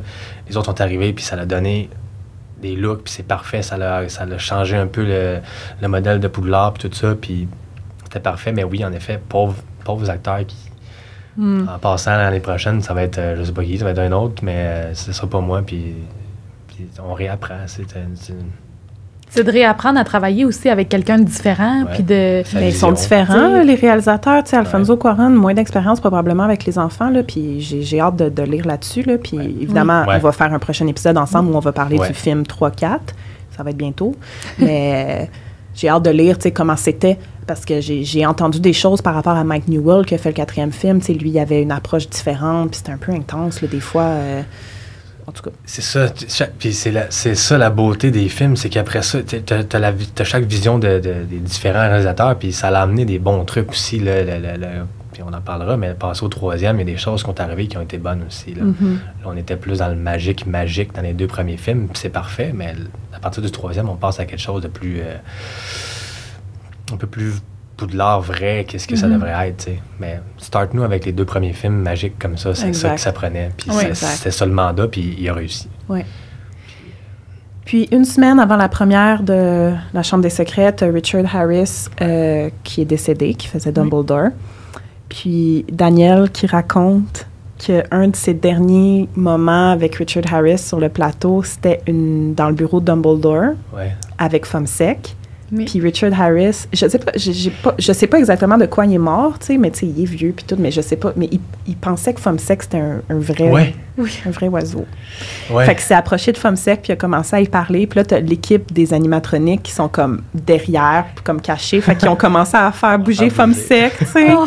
Puis Daniel, tu sais, c'était oh, comme c'est devenu quelque chose genre on va pas y dire c'est un vrai oiseau c'est drôle mais c'est vraiment cute tu sais je sais pas si finalement il l'a su là peut-être mm-hmm. mais dans le fond il était bien fait. Oui, il était super bien fait pour que quelqu'un comme Richard ah, pense Richard, que... C'est ça, là, c'est mon, mon regret. J'aurais aimé ça qu'il soit là jusqu'à la fin. Euh, ouais. Moi, euh, il était bien vieux, là. Il bougeait pas fort, là. Tu sais, moi, j'aime ça, Michael Gambon, l'autre Dumbledore, qui est dynamique tout en étant âgé, l'âge qu'il doit avoir pour mm-hmm. le personnage. il n'est pas tant déguisé, là. Oui, OK, c'est une fausse barbe, là, comme Richard Harris aussi, mais tu le vois qu'il est vieux, mais c'est ça, plus de d'activité dans ses mouvements. Ouais. ouais, Mais il aurait pas pu faire le reste. dans le 3, là, ça bouge, là, puis ça court, puis ça mm. crie, tu sais. Mais moi, c'est sûr qu'il n'aurait pas pu le faire, même s'il était encore vivant. Il commençait à se battre contre Voldemort. Mais tu aurais voulu. Euh, le look, j'aimais, j'aimais, j'aimais, plus le look de Richard Harris et sa sagesse. J'ai trouvé euh, Michael Gambon, euh, peut-être que c'est pas lui, peut-être que c'est le réalisateur qui a donné cette, cette directive-là, mais euh, puis on s'en parlera dans le 4, mais euh, quand il court euh, en descendant les marches, excusez-moi, mais non merci. C'est sûr, c'est le réalisateur. Qui a pensé à ça? Réalisateur.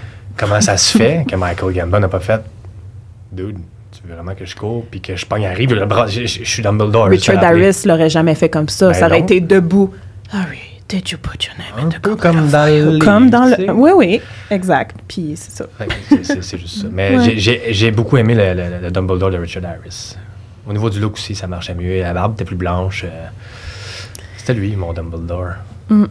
Moi, non. Mais, mais ben, moi aussi, c'est plus le deuxième. mais, en même temps, les points que tu apportes, je suis d'accord. Mais je commence à plus l'aimer. Mais les deux étaient excellents. C'est comme un choix difficile à faire. Mais personnage, on dirait. Michael Gambon, c'est peut-être parce que, oui, il a été dans plus de films. Ben oui, ben oui. Je me suis comme plus habituée à ce Dumbledore-là, même puis si j'adore Ça s'agit un peu plus dans les derniers films aussi. Il est comme mm-hmm. plus calme puis euh, plus mystérieux. Parce que c'est vrai que des fois, il y a des des réactions un peu extrêmes par rapport à comment il est décrit dans les livres. je, regarde les films, puis je, mes, ongles cassent, là, je, graffine, là, je comme... Je peux pas croire que ça a passé, je peux pas croire qu'il y a personne qui a rien dit. Puis les gars, ils ont regardé le montage, le réalisateur, il a fait « Ouais, c'est cool ». Ça, c'est bon, ça. je peux pas croire. Bon, ben, c'est ce qui conclut ce qu'on avait à dire, là, à moins que vous aviez une petite dernière note sur la Chambre des secrets, mais on va pouvoir euh, terminer l'épisode ben, ah, ici. J'ai ben, une question, en fait, puis je veux savoir ce que tu en penses. Jason Isaac, euh, Lucius Malfoy, super beau personnage, à la fin, euh, quand on a, l'impression qu'il va lancer le sortilège d'Avada Kedavra à Harry, là, trouves-tu que c'est ça? Trouves-tu que ça marche? Trouves-tu que ça a de l'allure qu'il ait mis ça dans le film?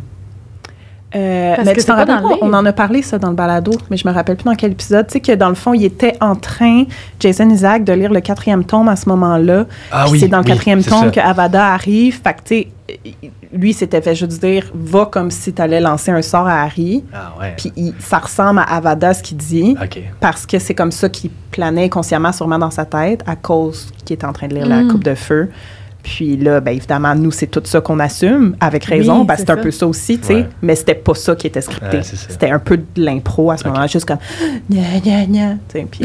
ouais, fait, fait, que tout le monde, oui, mais tout le monde est genre. Tu sais, ça, c'est aussi un fait qui a été un peu comme modifié là, avec le temps, juste comme ah, c'est ça qui a fait mm. Jason Isaac à ce moment-là. C'est Avada qui a lancé volontairement pour tuer Harry, mais c'est pas vrai, tu sais. Casting parfait lui aussi pour Lucius, là, ça a marché. Vraiment. J'adore. Kevin, Elisabeth, merci. merci. C'était vraiment cool. On va continuer, nous, nous trois, dans l'après-show Patreon. J'ai envie euh, de vous poser des questions sur euh, votre avis général sur les films. Là. Euh, j'aimerais savoir c'est quoi votre film préféré. On en a un peu parlé aujourd'hui. Puis avoir votre point de vue là, sur plein d'autres affaires. Là, de manière générale sur les films. Ben Apprendre à plus vous connaître, là, euh, par rapport à, c'est ça, euh, votre amour pour le cinéma puis pour Harry Potter. Fait que ça, ça va être dans l'après-show Patreon. Merci encore. Merci, à toi. C'était le fun. Maya, j'ai tellement... En tout cas, merci vraiment pour votre, euh, vos connaissances, là, en fait, que vous avez partagées aujourd'hui. C'était ah, vraiment agréable. Puis j'ai hâte de vous recevoir pour un épisode sur le 3-4, un épisode sur le 5-6, puis un épisode sur les, deux, euh, les deux parties du 7. Là, ça va être incroyable. Toute information qui va être tirée, évidemment, de ce livre-là. N'oubliez pas, Page to Screen, l'information est dans le descriptif de l'épisode. Si vous voulez, vous le procurer. Merci tout le monde d'avoir été à l'écoute. On se voit au prochain épisode. Bye!